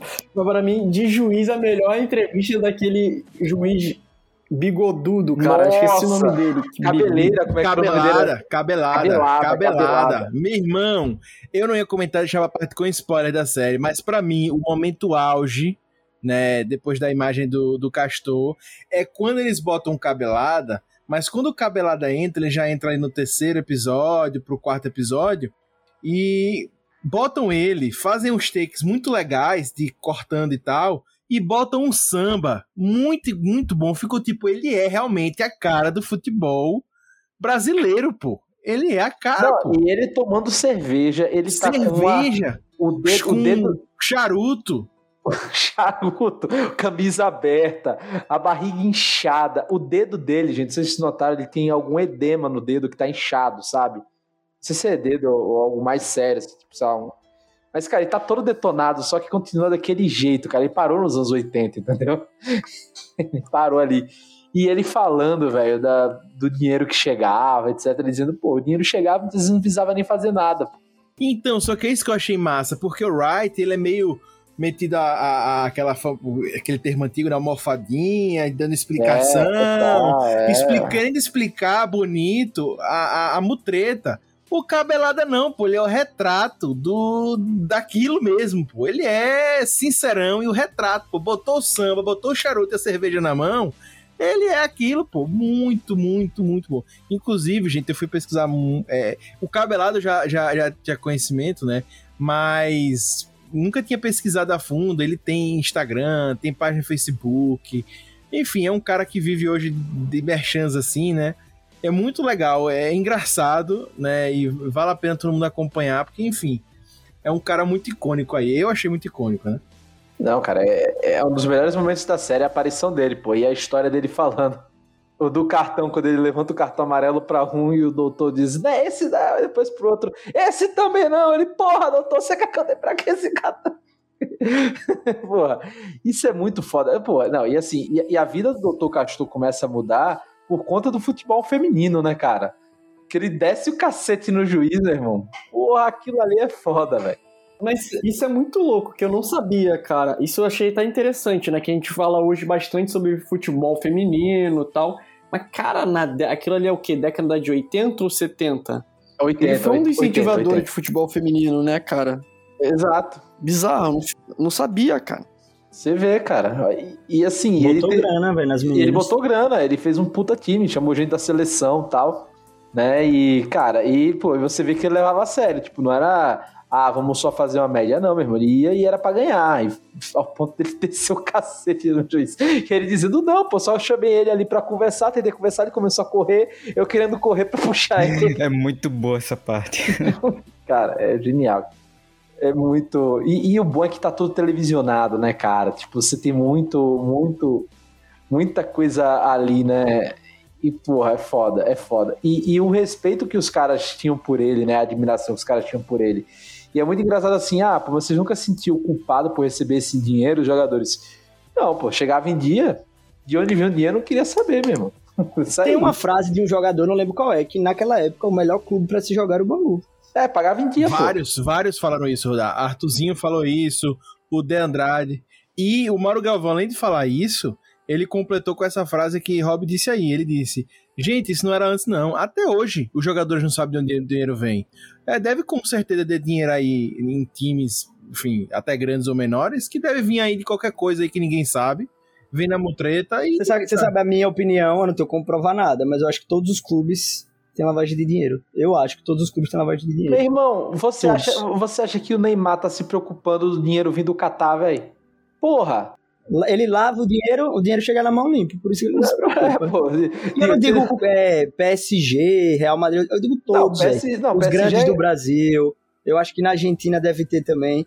Eu já ouvi dizer que vários times da Premier League são financiados por, por uma galera que mexe com tráfico de arma. Agora isso é sempre Porra, mas é, especulação. pô. Mas isso não precisa ser muito gênio, não, pô. O, o, o, o cara lá, porra, do. É, é o Al-Khelaif, né? Que é do, do, da Arábia Saudita, que esquartejou o jornalista na Turquia, que mandou esquartejar o jornalista na Turquia, ele ia comprar o Newcastle. Foi porque a torcida disse que não queria, de jeito nenhum que essa venda rolasse, mas ele quase comprou o Newcastle. Então, e existem muitas coisas. O Abra Abramovich do Chelsea. É, o Abramovich, do, do, do dinheiro da máfia russa e tal. Mas eu acho que aqui no Brasil também tem muita lavagem de dinheiro das empresas. Se eu não me engano, é, eu não lembro. Eu acho que patrocinou todos os clubes do Rio. Eu não sei se era lavagem de dinheiro. Eu acho que era lavagem Ah, o de azeite dinheiro. royal? O azeite Não, royal. Aquilo ali é brincadeira, né, Mano, cara? foi Como loucura. que o- Eu acho que patrocinou os quatro, não foi? O cara Ou só patrocinou foi? os quatro e o Maracanã. E o Maracanã. E aí a galera, meu irmão, de onde é que vem tanta É. grana, velho? Me explica como o importador de azeite conseguiu botar na, na frente da camisa do Flamengo, velho. Não faz Vocês sentido. já viram né? azeite royal em algum lugar, gente? Essa é a dúvida. Não, não. Cara, eu vi uma vez, pô. Sem sacanagem. Eu vi uma vez em um restaurante, assim, perdido. Eu vi uma vez só. Eu, eu acho, sinceramente, todos esses patrocinadores é tudo lavagem de dinheiro, velho. Eu, eu sinceramente acho isso. Vocês lembram o que, que o Tino Marcos começa falando, né, cara? Que. Tino Marcos, né? Ele começa falando, né? Que. Puta, o mundo do futebol é muito particular, né, cara? Muito particular. Né? Então. Galera, é um mundo que a gente tem que deixar as paixões de lado. Eu acho que todos os clubes são envolvidos com Sim, sujeira, velho. Eu acredito Ah, isso aí, sinceramente porra, nisso. pelo amor de Deus, Todos, cara, todos. sem sem, tirar nenhum, de verdade. Sem dúvida, né? Mas tem alguns que incorporam o, o diabo, né? Tipo, o clube vermelho e preto, por exemplo. Né? Incorpora a coisa ruim mesmo, né? Fatão, velho. Fatão. Exato. Beleza. E no meio daquela corrupção é toda. antes, né? Fato e no fato é daquela antes, né? corrupção toda, o time conseguia ganhar. Ou seja, a corrupção era maior de um outro Foda, lado. velho. né? Dois palmeirenses e um- e, e um, e um tricolor aqui. Gente, só pra gente já caminhar pro final desse primeiro bloco, né? Pra quem não lembra, esse primeiro bloco foi sem spoiler, a gente falou alguns spoilers, né? Mas a gente, né? É, eu queria só finalizar já perguntando assim mais da série pra quem vai assistir. O que, é que vocês acharam do ritmo da série? Pra galera que vai assistir, se já pode esperar um ritmo legal, bacana não tanto? E aí? Ah, cara, quatro horinhas gostosas, né? É rápido, você vê no máximo em dois dias. Eu, eu, eu só, só achei que não ficou. Enfim, eu, a gente vai falar mais, mais, mais pra frente, mas eu acho que poderia ser um pouquinho melhor equilibrado.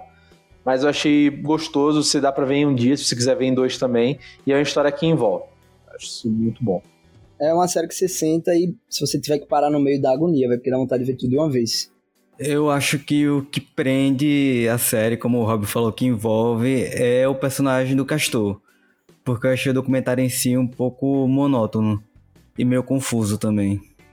E eu acho que devia botar mais o depoimento dos entrevistados ali do que material de reportagem que eles tinham, antigos.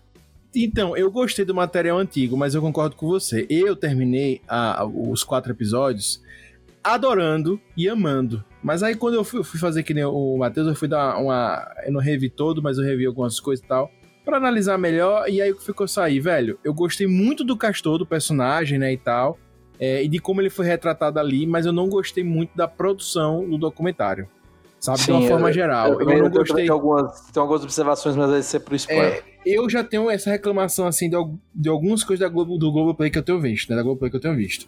Do Sandy Júnior eu fiz essa crítica, pra quem lembra aqui no podcast, que eu acho que às vezes eles iam e voltavam demais, aí se Hum, perdia pra porra. papá. Total. né? Essa, é- essa pra mim da timeline é que é muito confusa, cara. É, eu a assisti timeline vai e também volta o o, todo. A do João de Deus, senti a mesma coisa, vai, vem, papapá. Aí de novo agora no Castor, senti a mesma coisa, mas um documentário. Gente, não é que é ruim, eu só acho que pode ser melhor feito. E a- a- achei que, enfim, poderia ser trabalhado outras coisas, entendeu?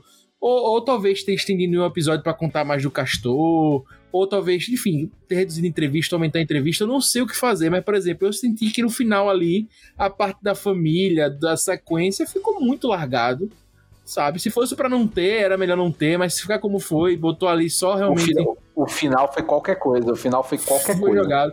Eu senti muitas vezes falando muito do Bangu, eu sei que ele tava muito Sim. ligado ao Bangu, mas eu fiquei em dúvida às vezes, se era uma série do Castor ou uma série do Castor enquanto Bangu. Falou Passou do, do samba, ponto um pouco, né? A gente passou. queria saber mais de outras Ele coisas, fala né? da escola do samba, a escola do samba foi muito importante, mas perdeu também, assim, às vezes não falava tanto. Eu esperei mais até falar mais. E eu senti É, falta também, cara, de um pouco mais parrudo da origem dele, sabe? Eu acho que explorou Bacana, pouco, boa. que hum, já um pouquinho de spoiler.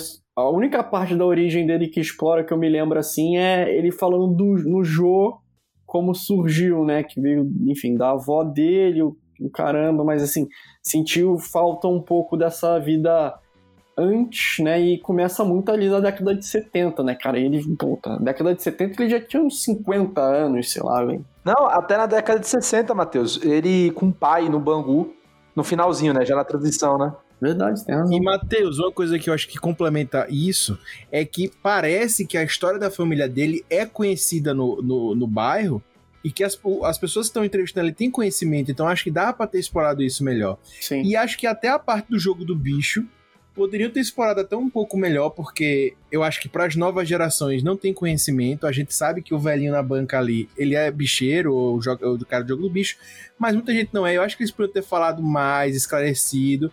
Ficou muito por cima, e foi outra coisa que eu senti. Eu gostei muito de quando a, a, o documentário aborda o jogo do bicho, a divisão do, da cidade e tal, mas também não entra. E aí vem para mim uma pequena gafe.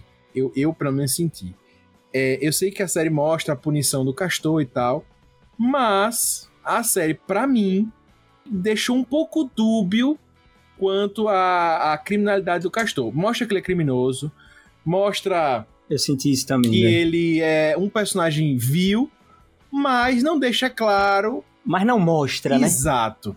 E aí, por exemplo, eu gostei do advogado fazendo o papel do contraponto, que é real, não é mentira, gente. Não, é, não, tem que mentir, ah, todo mundo acha que o Castor é um demônio. Não, tem gente que acha que ele é um santo. Beleza, mostra esse cara lá.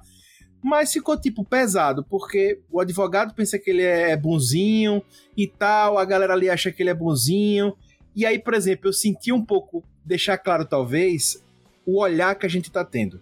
Ah, a gente vai ter olhar sobre os moradores de Bangu em relação ao Castor ah, a gente vai ter olhado dos jogadores. Ficou um pouco difícil de enxergar que olhar a gente estava tendo e me mostrou que estava querendo sim mostrar que ele era um, um contraventor, mas um contraventor realmente criminoso eu concordo, porque ele matava. Eu, eu, eu concordo com você. E os episódios, 100%.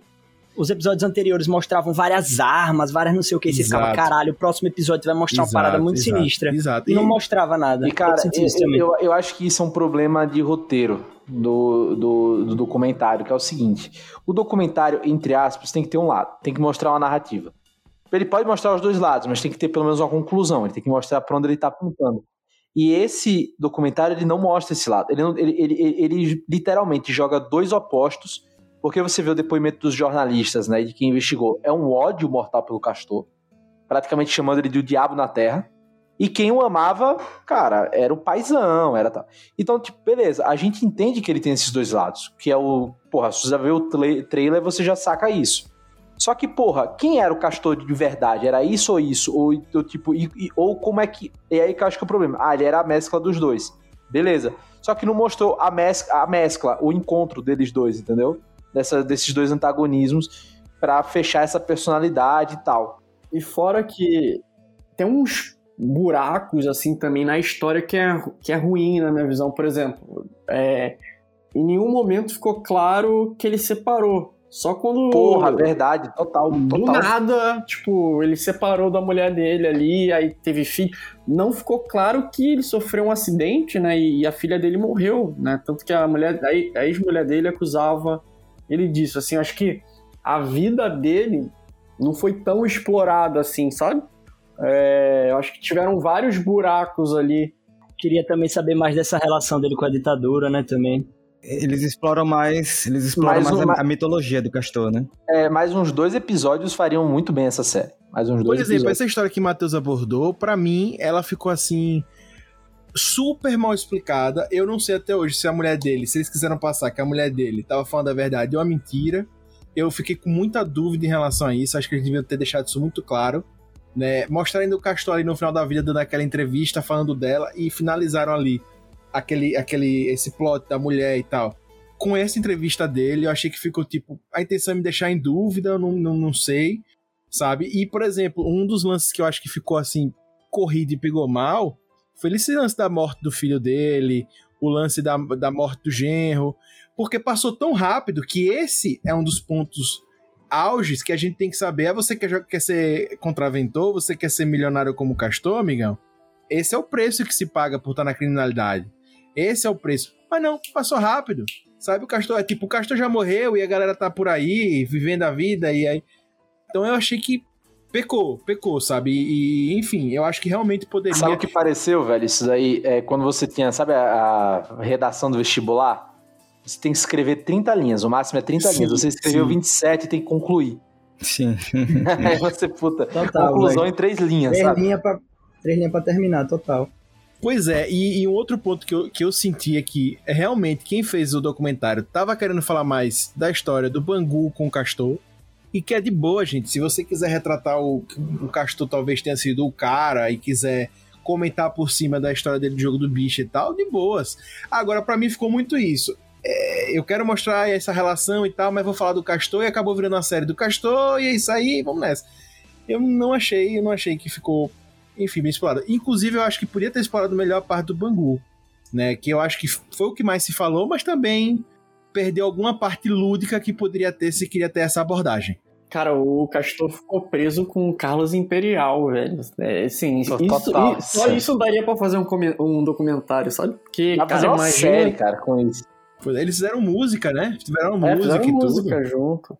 Não, ele construiu uma ala pra ele na prisão, que nem o Pablo Escobar, saca? Então, tipo. Eu, eu só acho assim, uma coisa é que eu louvo muito a, a, a- ao Globoplay, que foi fazer a série dele pra gente ter conhecimento do personagem. Sei que ele é um mafioso e tal, mas tá na nossa cultura, eu acho até legal a gente ter essa noção pra não ficar só a galera olhando pra Pablo Escobar. Mas uma crítica também que eu faço, já pegando esse ponto do Pablo Escobar, é a abertura. Eu achei que Não, é tentou igualzinho. eh, copiar Não, Narcos. aí- É copia, mas não faz igual, né? É, então, então eu achei que ficou Vergonha nessa. alheia, né, velho? É, e eu acho que algumas vezes tentaram fazer esse personagem. Então, enfim, acho que ficou literalmente ali um. um- Forçação de barra. É, um samba doido, né? E, e não rolou pra mim, sabe? Enfim. E aí, gente, pra encerrar mesmo esse bloco, só queria saber: vocês sentiram falta de algum personagem, etc? Eu senti falta de um que não teria como ter, que é o Marinho, né? Obviamente. É, ele acabou falecendo ali quando estava sendo gravado, então não teve como ele fazer, mas pra mim ele foi um personagem que ficou muito na minha cabeça na série, né? O, o jogador incrível que ele foi. Mas vocês sentiram falta de algum personagem? Pô, na, na minha visão, ia ser irado se eles conseguissem conversar com os bicheiros que estão vivos. Mas óbvio que Porra, os bicheiros total. não, não iam fazer isso, né? Mas que tem muito dos caras ali que estão vivos ainda, né? A turma da Beija-Flor, né? Então tem a galera que tá viva ainda. Eles não iam se expor. Melhor deixar pra lá. Exato. Beleza. É, gente, eu só queria completar com duas coisas que eu esqueci de falar no tópico anterior. Um que Rob falou sobre o. Acho que foi Rob que falou. Não é? Que falou sobre o lance do bem e o mal que ele não ficou. Pra mim ficou muito claro, Rob, esse lance do bem e o mal, que eles ficaram na dúvida. Quando você tem Bonnie falando uma coisa e o Ali Camel falando outra, que são da mesma emissora. Só que eles não mostraram pra que É, caminho. É que, assim, é que assim, o Ali é mais novo, né? Tipo, o Boni é aposentado. Não, sim, mas é porque ele, ele teve momentos ali naquela época, né? E Sim, ele sim, fala, sim. né? O, Boni não tá mais na Globo, né? Mas assim, que estão ligados, né? De uma forma Globo. E eles têm visões bem diferentes daquela época. Eu.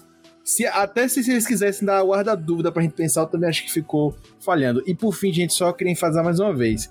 Eu acho que deveriam ter falado mais da morte do filho dele, que eu acho que passou muito assim. E pelo que eu vi, que eu pesquisei, foi uma coisa assim, estrondosa. É, Da foi um filha, ano após. verdade, né? Da filha, Não, né? do filho. O filho, o é Paulinho. Ah, o Paulinho, sim, verdade, verdade. O Paulinho verdade, morre verdade. um ano depois dele, foi metralhado, né? Ele foi metralhado. é, foi uma coisa assim, tensa. Ele só viveu um ano após o pai. O pai morreu com 71, ele devia ter o quê? Seus 40 e poucos. Ele foi metralhado cruelmente, né? E pra mim, assim, faltou a série abordar mais sobre isso, que pra mim foi chocante de ler. Né? Se vocês chegarem no Google, vocês vão pegar matérias do ano, 98. Vocês vão pegar e assim, é chocante. Você fica, caramba, velho.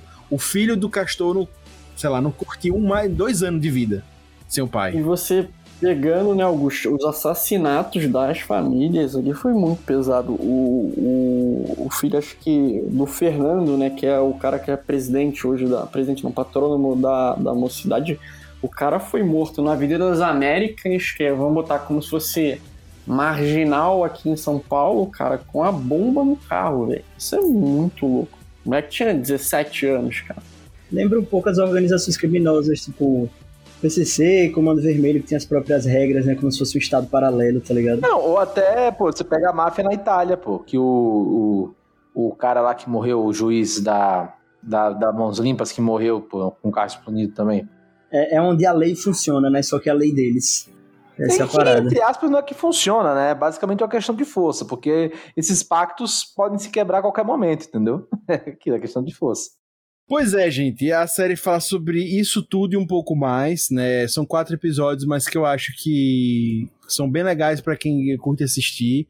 A gente fez críticas aqui, são naturais, mas vale a pena você ver, para quem não viu ainda. Quem viu, continua com a gente. Quem vai pro segundo bloco com spoilers, a gente vai falar mais ainda. A gente já deu muito spoiler mesmo, então hoje foi, foi um misto aí, beleza? Só mais uma coisa, gente. Acessa logo o Play que você vai ter acesso a tudo isso. Só para lembrar vocês que tá lá, a série, quatro episódios e tal, beleza? Então, quatro horinhas, como o Rob falou. Quais as notas da série? Eu dou quatro. Vou quatro também. Você acompanha o relator aí. Quatro também. Eu vou fechar com, no 4 também.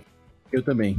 Quatro, Rapaz, acho. são originais, hein? Parabéns, hein? Parabéns pela Eu, originalidade. eu tava em dúvida de 3,5 e 4, mas eu vou fechar no 4. É que todo mundo gostou muito, mas tem os problemas, né? Que a gente já comentou. É, exato. Mas bem legal a série, vale a pena assistir.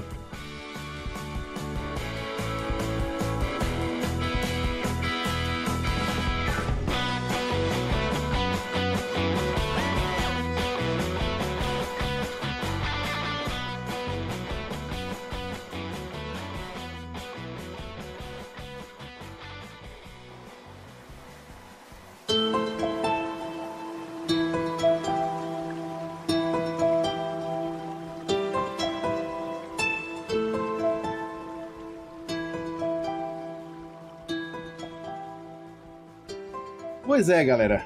A gente já vai. A gente já falou muito spoiler, então. Muita coisa que Vai você já rápido. viu. É, vai ser, vai ser um tapa agora, né? Mas a gente não pode deixar de falar sobre o julgamento, né? Tem aquele momento que o Castor ele é. se tenta buscar alguma coisa pra rep- reprimir os bicheiros, né? De alguma forma, porque não se consegue ter uma certeza do que há por trás. Se sabe que há crimes, se sabe que há assassinatos, se sabe que há, bem, coisas das mais diversas. A gente não tem nem como dizer se não há roubo, se realmente não tem a ver com drogas. Eles falam, mas não tem como garantir na palavra deles ali, né? Obviamente. Né? Se sabe só que há um envolvimento muito grande da polícia e quando se pega a lista do Castor lá de contabilidade, que por sinal eu achei assim incrível, né? Um, um- aquilo ali, né? Absurdo mesmo. É, e outra, e outra, uma das coisas que eu acho mais interessantes para retratar o Brasil da época. Quando se vocês pegam ali anos 70, início dos 80, Castor sempre pagava as pessoas é, na moeda da época, eu não lembro agora. Mas no final dos anos 80 ele só pagava em dólar. É engraçado que a série faz essa, essa, essa conversão, né? Porque isso da época, ele já paga em dólar as pessoas, né? Isso retrata muito bem a época. É o que eu digo, não valia nada, né? No, no dia seguinte você já não daquele dinheiro já não valia. então, Exatamente, mas ele pagava em dólar, né? E aí, nessa, nesse tentar, né, de encontrar algo contra o Castor, temos ali um, julgamento de investigação daquela juíza. Matheus estava até retratando aqui há pouco. Enfim, né, a tentativa de realmente conseguir prender os bicheiros e, e controlar aquilo ali, né? Gente, como é que vocês viram, da forma que é retratada na série, o julgamento e investigação do Castor e dos outros bicheiros? Cara, eu achei essa uma das falhas da série. Eu achei que faltou muito da investigação. Faltou demais Eu da investigação. também achei que ficou muito, muito jogado, muito sem explicação as coisas. Acho que podia ter mais episódios pra construir mais a linha, como foi a investigação, como Ficou foi que eles curto, incriminaram né, o? Castor, etc. Muito, muito curto. Podia fechar ali uns sete episódios esse Até documentário. porque eu não tenho noção, mas aquilo ali, aquele processo ali deve ter demorado anos ali pra acontecer, né, cara? E os Demorou caras muito, conseguiram é. condensar em 15 minutos, né? Ficou muito mal explicado. Quem vê a série não entende direito o que Mas aconteceu. acho que tudo no geral, né? A história do Castor, o julgamento, tudo ficou muito confuso, muito jogado ali. Total. Eu, eu acho que poderia realmente ter melhorado demais esse, essa parte da, da construção do julgamento. Você não vê como eles começaram as coletas. Por, por exemplo, uma coisa que seria legal, como realmente a parte de coleta de prova. Isso. né? Ah, pegou um livro, pegou não sei o que e tal. O, por exemplo, aí aparece, né? Por exemplo, é, o advogado dizendo: Ah, o Castor não cometeria esse erro primário de ir na casa dele ter um livro com todos os nomes, né? Dos políticos, etc e tal.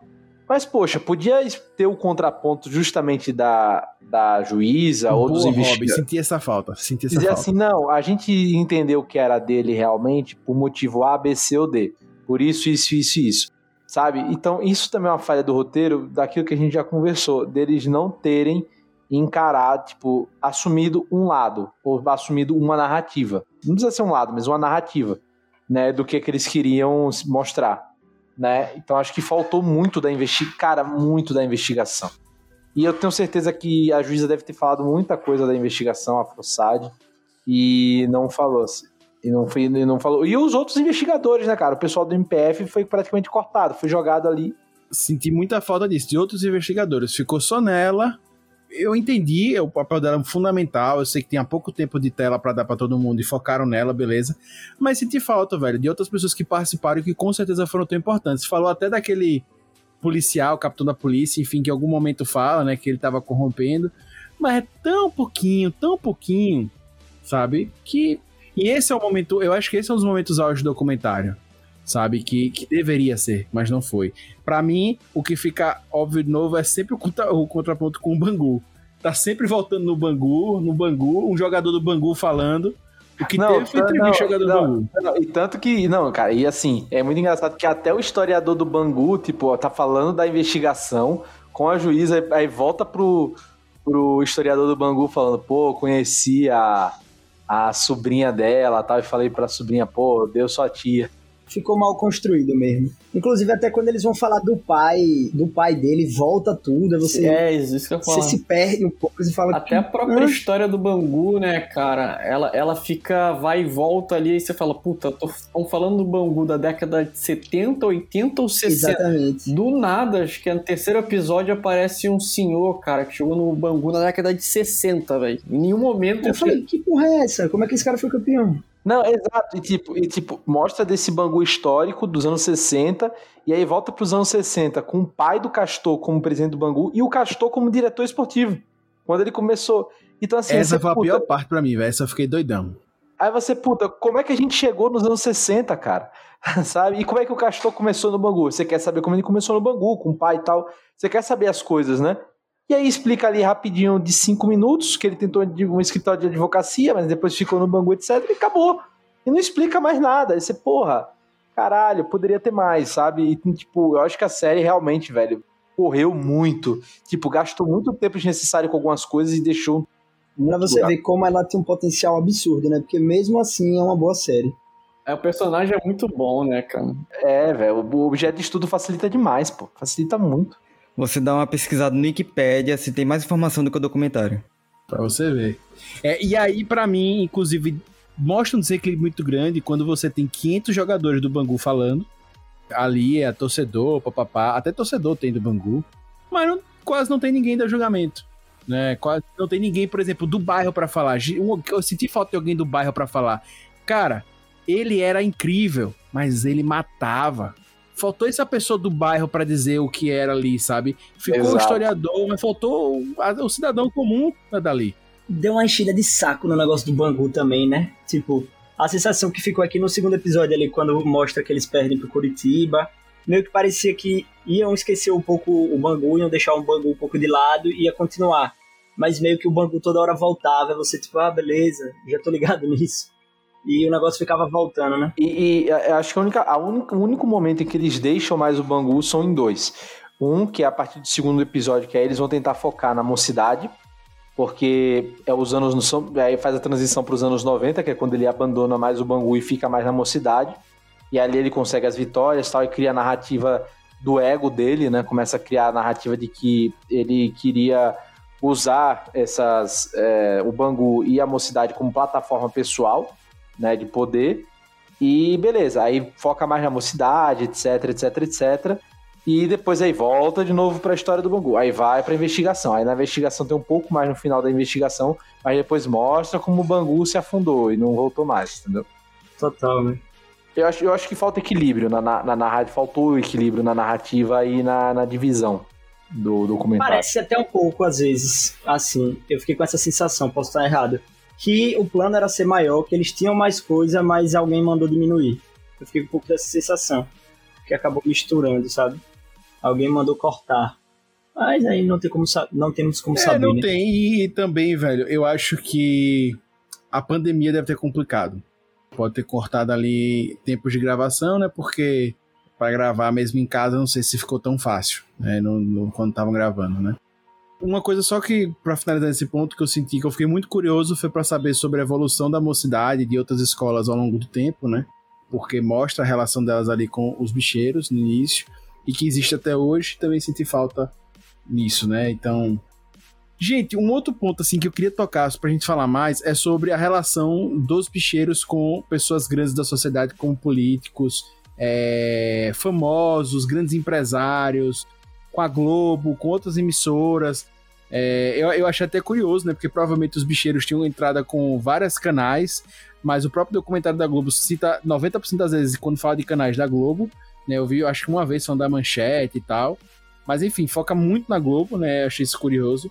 Mas enfim, eu queria que a gente falasse só sobre essa relação de bicheiros com pessoas da alta sociedade do Rio de Janeiro.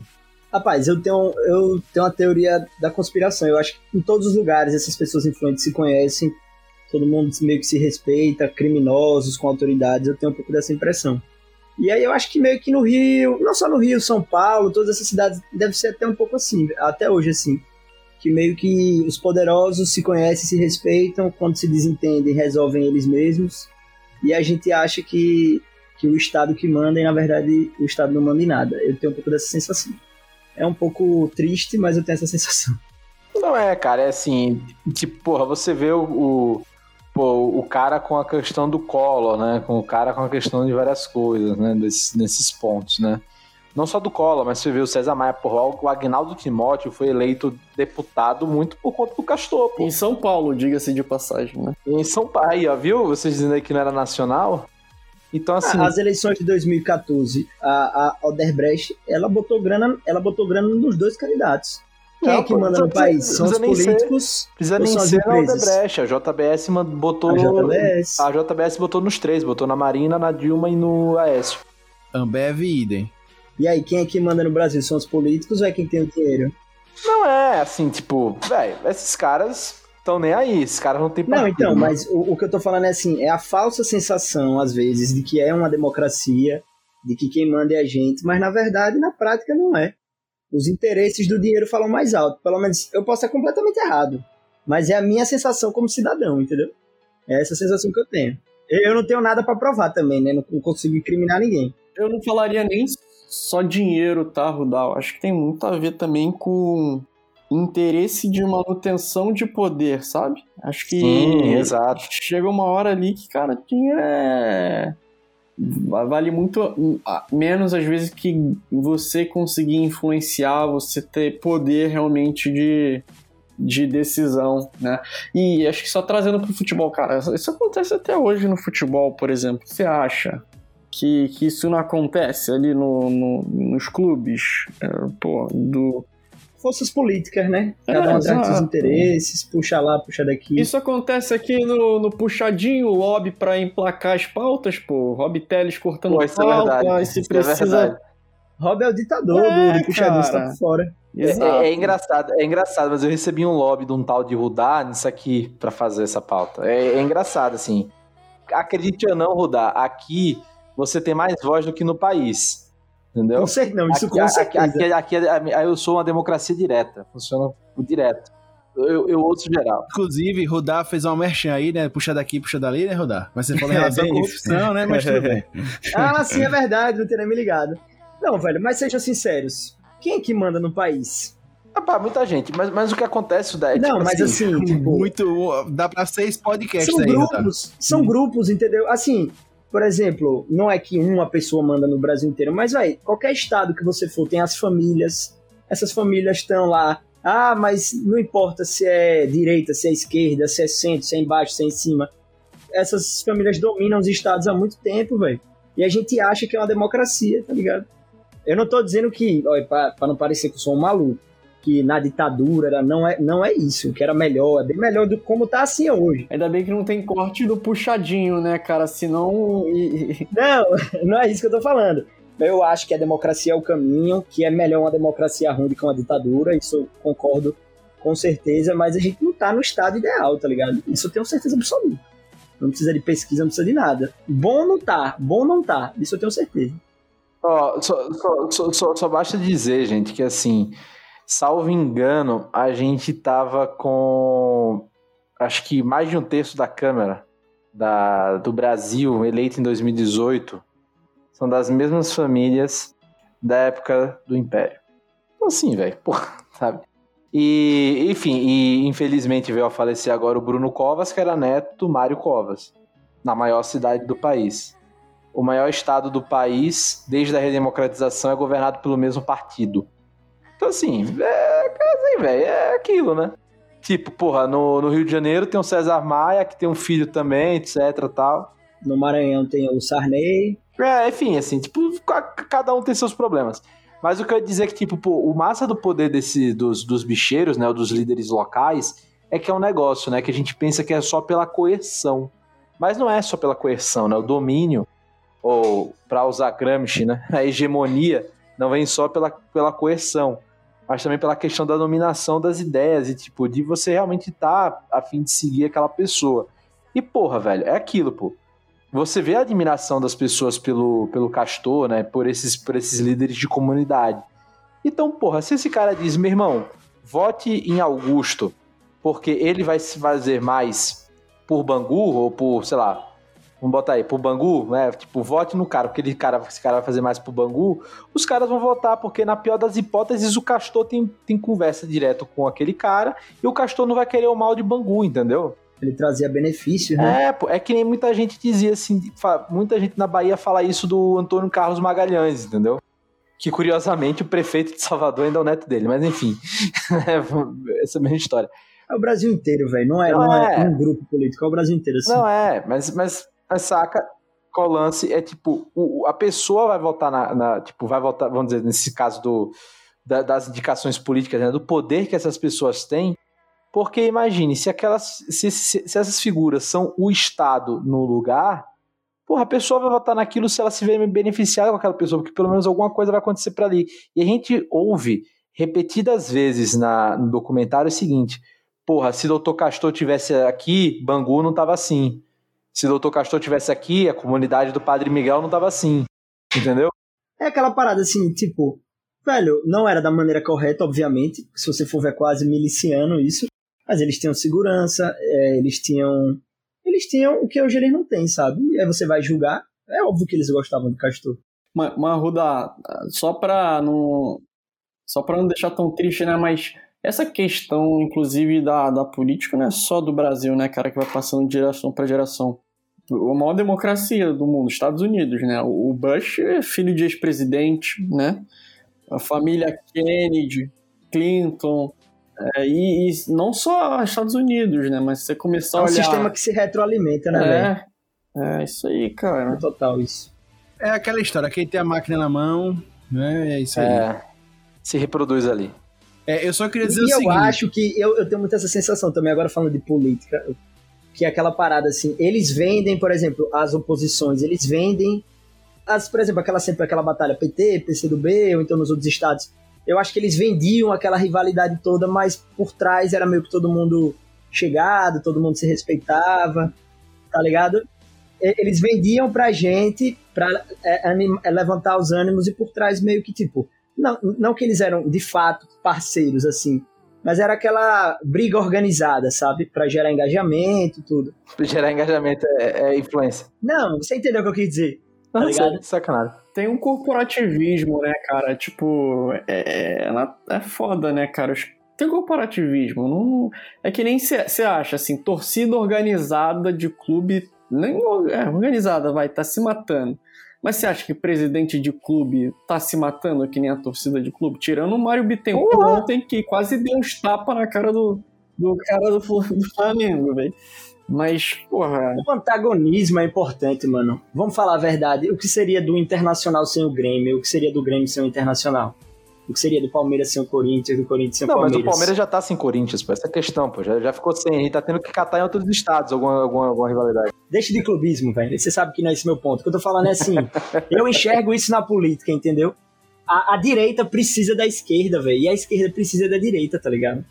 Pro debate ser acalorado, para as pessoas como é que eu quero dizer? As pessoas precisam se apegar, entendeu? Os, os opostos se atraem, né, Rodar? É, as pessoas precisam se apegar a um lado, Exato. entendeu? Porque se meio que todo mundo pensasse igual, a política ia ser super sem graça. Exato. E fo- fora Tudo seria sem graça. É, fora que você precisa da, do, do passional ali, né, cara? É, enfim, se, se fosse só racional ali, não, não ia fazer muito sentido, né, cara?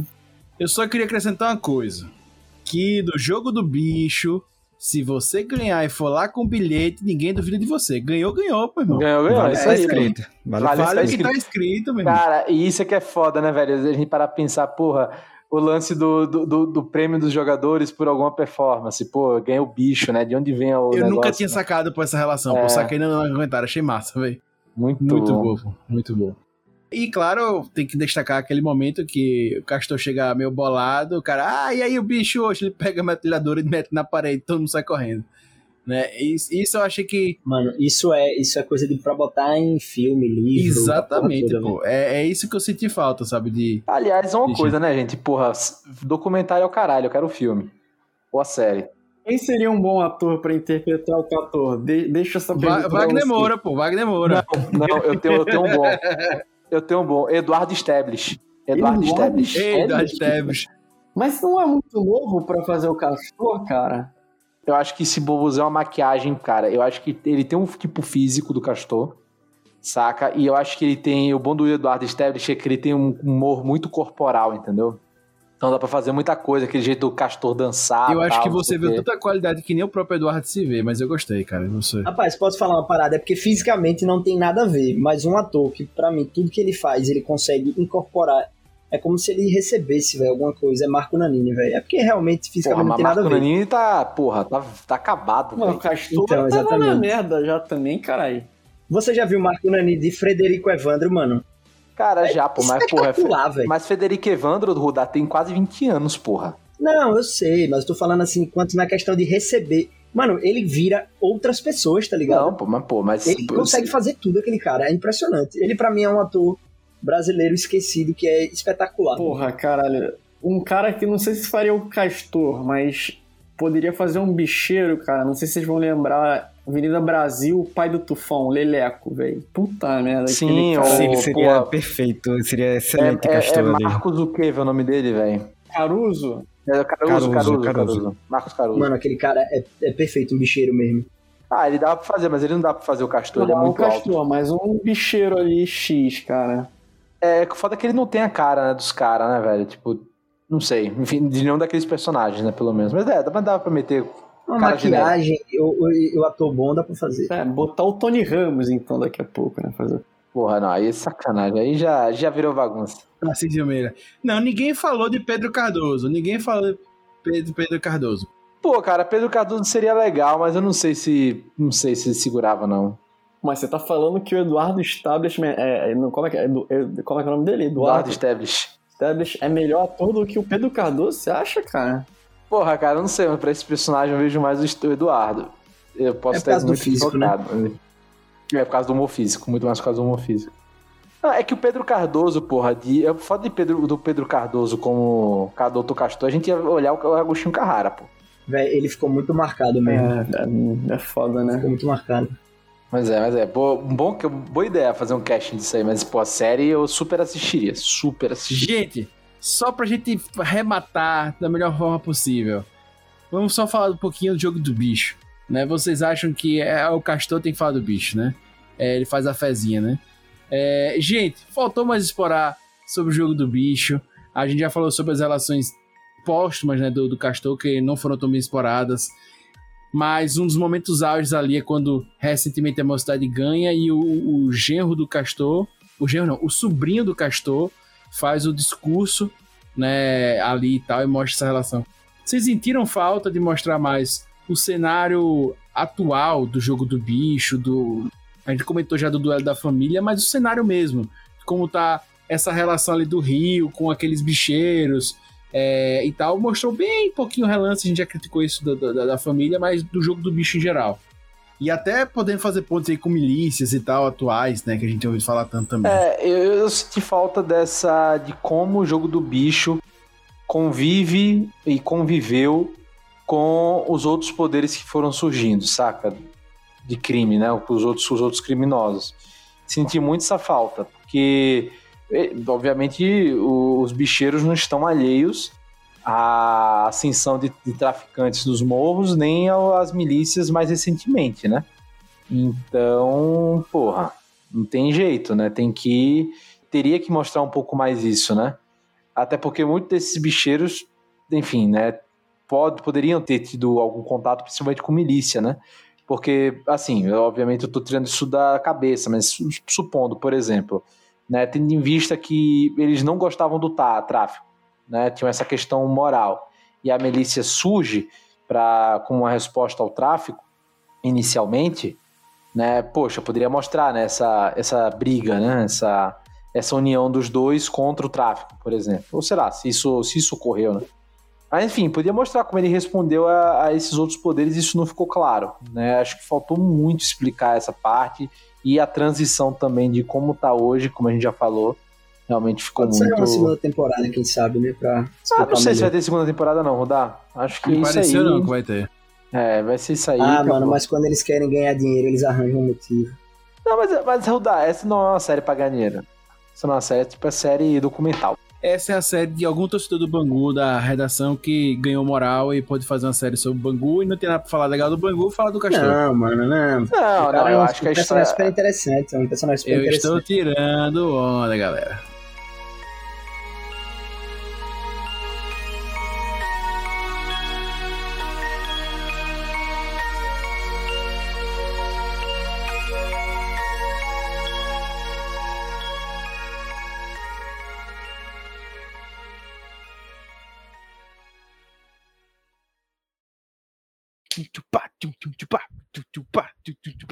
Recomendações.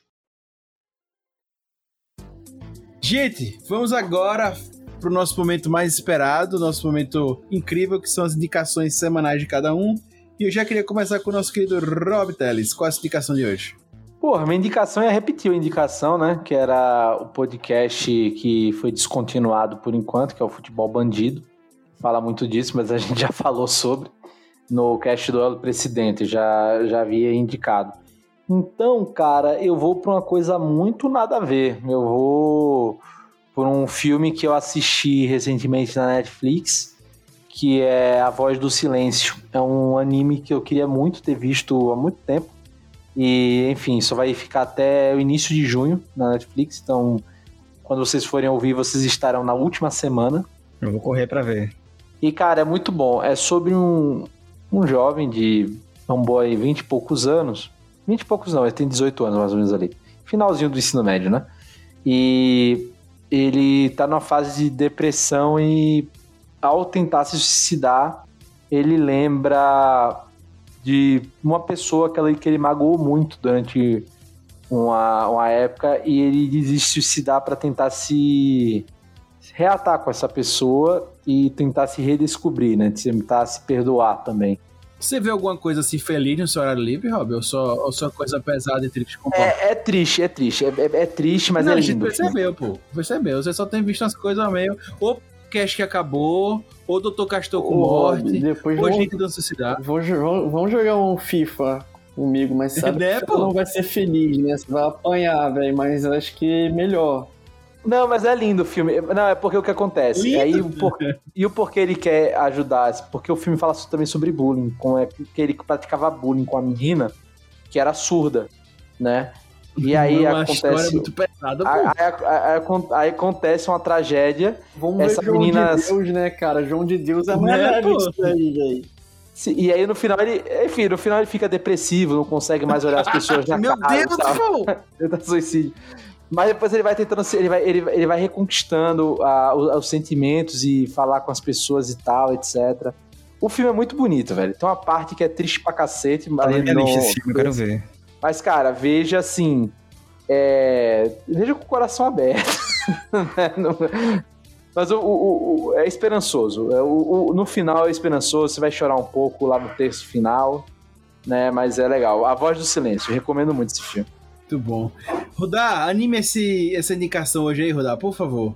Vixe, pra animar, minha indicação é Night Stalker, velho, da Netflix. Não é muito animador, pra animar, realmente. Conta a história do serial killer lá, Richard, Richard Ramirez. que foi, ficou conhecido como Night Stalker, né? Que matou uma galera em Los Angeles e tal, que ficou famoso por no começo dos crimes dele, tipo, não ter um padrão, tá ligado? A polícia meio que descobriu que era a mesma pessoa por conta de coisas que vai aparecer aqui, que, que vou mostrar na série, que não cabe a mim contar aqui pra não perder a graça.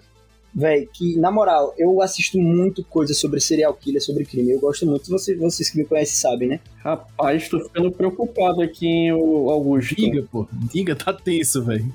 Não, escuta. E essa foi a primeira série, velho, que eu terminei de ver, eu fiquei com medo.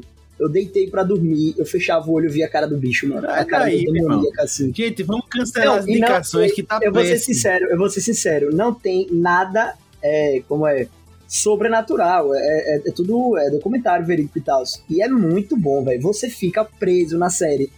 Eu lembro que eu tava aqui, terminava, aí almoçava, via meia hora, aí, aí voltava a estudar, parava no intervalo, assistia mais meia hora, porque eu não conseguia parar, velho. Muito boa. Eu vi o primeiro episódio só desse, não vi mais. Véi, não sei como é que você parou, mano. Vale muito a pena. Ele, que- ele quis ser feliz, Rudá. Essa é essa é a questão. tipo Ele escolheu ser feliz. É só né? parar, Rodar, não tem problema não, cara. Eu, eu tô com um problema sério, velho, com esse tipo de série. De ser eu feliz. tô muito viciado. Não, eu tô muito viciado, velho. Eu adoro ver essas Não, coisas eu tô, assim. tô balanceando mais isso aí pra não ficar na bad. Não me afetam mais, velho, essas porra, não sei o Eu que é, fico mal, eu fico mal. Bem, vamos à minha esperança. Matheus, por favor. Boa, vou, vou de livro aqui. Vou, vou dividir o livro que eu comecei a ler nesse sábado. Chama A Guerra pelo Uber. É a história aqui do, da fundação do A história. Uber. a- a- eu ia sacanear. A histó- A história da Augusta, 4 da manhã. Muito boa. Mas é é a história da, da, da, da- da fundação do, do Uber, né, cara? Que é uma empresa que mudou muito é, o jeito que a gente se locomove, etc.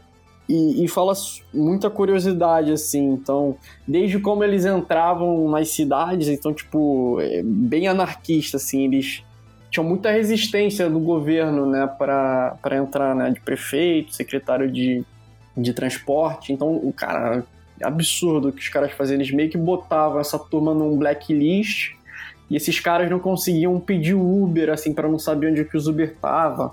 Super anárquico, assim, como é que foi a fundação. Meu Deus, eu não sabia disso. E, não. e muito louco, assim, tipo, o fundador, não sei o quanto vocês sabem, mas foi saiu da empresa por causa de assédio. É bem louca a história, assim. Teve um ano, cara, é só, só pra fechar aqui, o, quando o Uber bateu um bilhão de corridas, né? De, de reais, de, de dólares em corridas.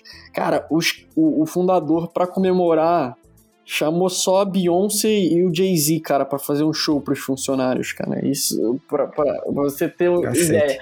Eles gastaram nesse, nessa festa pros funcionários 25 milhões de dólares na festa. Então, Caralho. Pra, pra você ver o nível, pra vocês verem o nível de surreal que, que é a história por trás do- dos bastidores da, dessa empresa que, puta, mudou o jeito que a gente se locomove, assim, então. Mas muito louco, muito louco, vale a pena.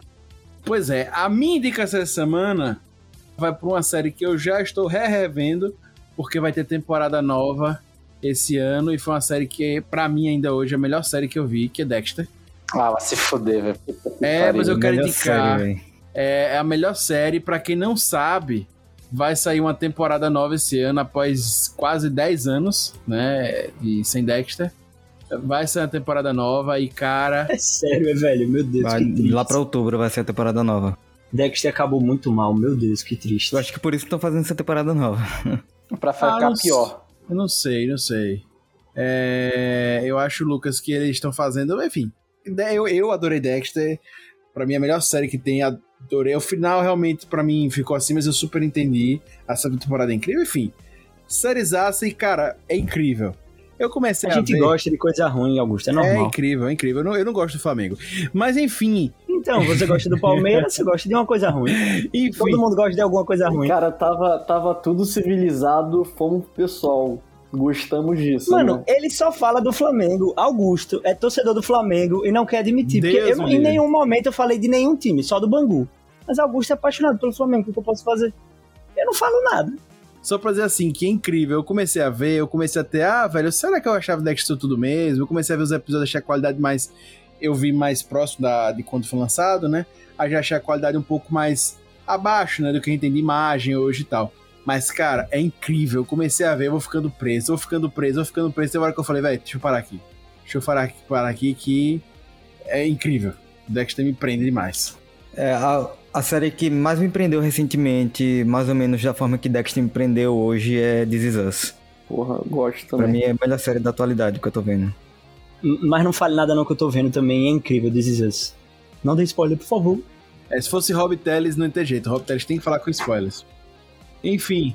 É, hater, qual é a sua indicação da semana, por favor? Só não pode, só não vale This Is Us. Não, minha indicação é mais de boa, mais alegre. É um filme que eu vi recentemente na Netflix, que é A Família Mitchell e a Revolta das Máquinas. Muito bom. Muito bom, muito bom mesmo. Muito engraçado. É, é bizarro, é chapa crazy o filme. É uma família que basicamente vai sair em uma viagem bem ao estilo Férias Frustradas, me lembrou muito Férias Frustradas. E eles se veem no meio de uma revolução das máquinas que começa a subjugar a humanidade toda e eles são a única esperança. É muito engraçado, vale muito a pena esse filme e dá um pouco de esperança aí depois desse podcast. É aqui é animação, né? Isso. E tem texto no site do Puxadinho feito pelo próprio hater, né? Então a propaganda aqui é. É isso aí. É o tempo É todo. completa. É completa, meu irmão. Que é... é isso, gente. Muito feliz de estar com todos vocês aqui. Quero agradecer a cada ouvinte que está nos ouvindo. Lembrar de mandar aquele e-mail para o contato puxadinhogeek.com. A gente adora ler as opiniões de você e de vocês. E claro, acessa lá o site do Puxadinho para ter acesso a todo o nosso conteúdo, né? Tem muito conteúdo sempre, então é só você entrar lá e, e curtir tudo. Tenho certeza que você vai encontrar muito conteúdo, certo? Então é isso. Logo mais, espero que também já tenhamos texto sobre o Dr. Castor e vocês vão poder conferir lá também. Beleza? Queria agradecer ao nosso Rudá Tretinha, né? Seja sempre bem-vindo. Ao nosso Mano, querido quem arranja as tretas é você, velho. Eu não falo nada. ao nosso querido Lucas Hater, o hater mais querido do Brasil, o hater mais hater do Brasil, ao nosso querido Rob Palestrinha também, muito obrigado, e claro, Matheus, o ex-chefe do Rob Teles, que está aqui hoje. Muito obrigado, gente. é Ex-chefe, mas eterno amigo, né, Matheus? Exatamente, exatamente. Companheiro de jogo de Juventus da Moca. Não acredito, Matheus. Não acredito, Matheus. Eu pensei que você ia se livrar disso, pô. Não, mas o Matheus não vai se livrar tão cedo de mim, pô. Eu tenho que bater muito nele no FIFA, cara. Augusto Muito tá na esperança que você carregue Rob daqui. É, pô, carrega, pô. Eu, eu chamo o Roberto pra, pra correr comigo, pergunto se ele vai. Enfim, deixa pra lá. Porra, meu irmão, mas correr de máscara é foda, velho. É foda. Aqui ele fica mandando foto pro grupo sem que é fitness, fazendo faz exercício na cadeira, né? Aí ele fica competindo com minha avó pra ver quem tá fazendo Pensa que é que nem exercício jogar na altitude, velho. Você vai ficar mais bem treinado. Tá Pô, respirando velho, menos. Pô, mas- mas Matheus quer me chamar às glóbulos 7 da manhã. Às 7 da manhã tá frio, velho. Hoje tava com névoa aqui, velho. Isso é doido. É, 7 é da manhã é muita foda. desculpa, né, cara? Muita desculpa. Diga, pô. É, pô, é isso aí. É complicado. Você tem que fazer como o Dr. Castor fazia, dar aquela animada no treino, né? Enfim. Tem que chegar com um bicho, porra. Que aí ele vai. Ou com tiro. Eu contigo, é verdade. Valeu, galera. Boa noite. Valeu, tchau, tchau.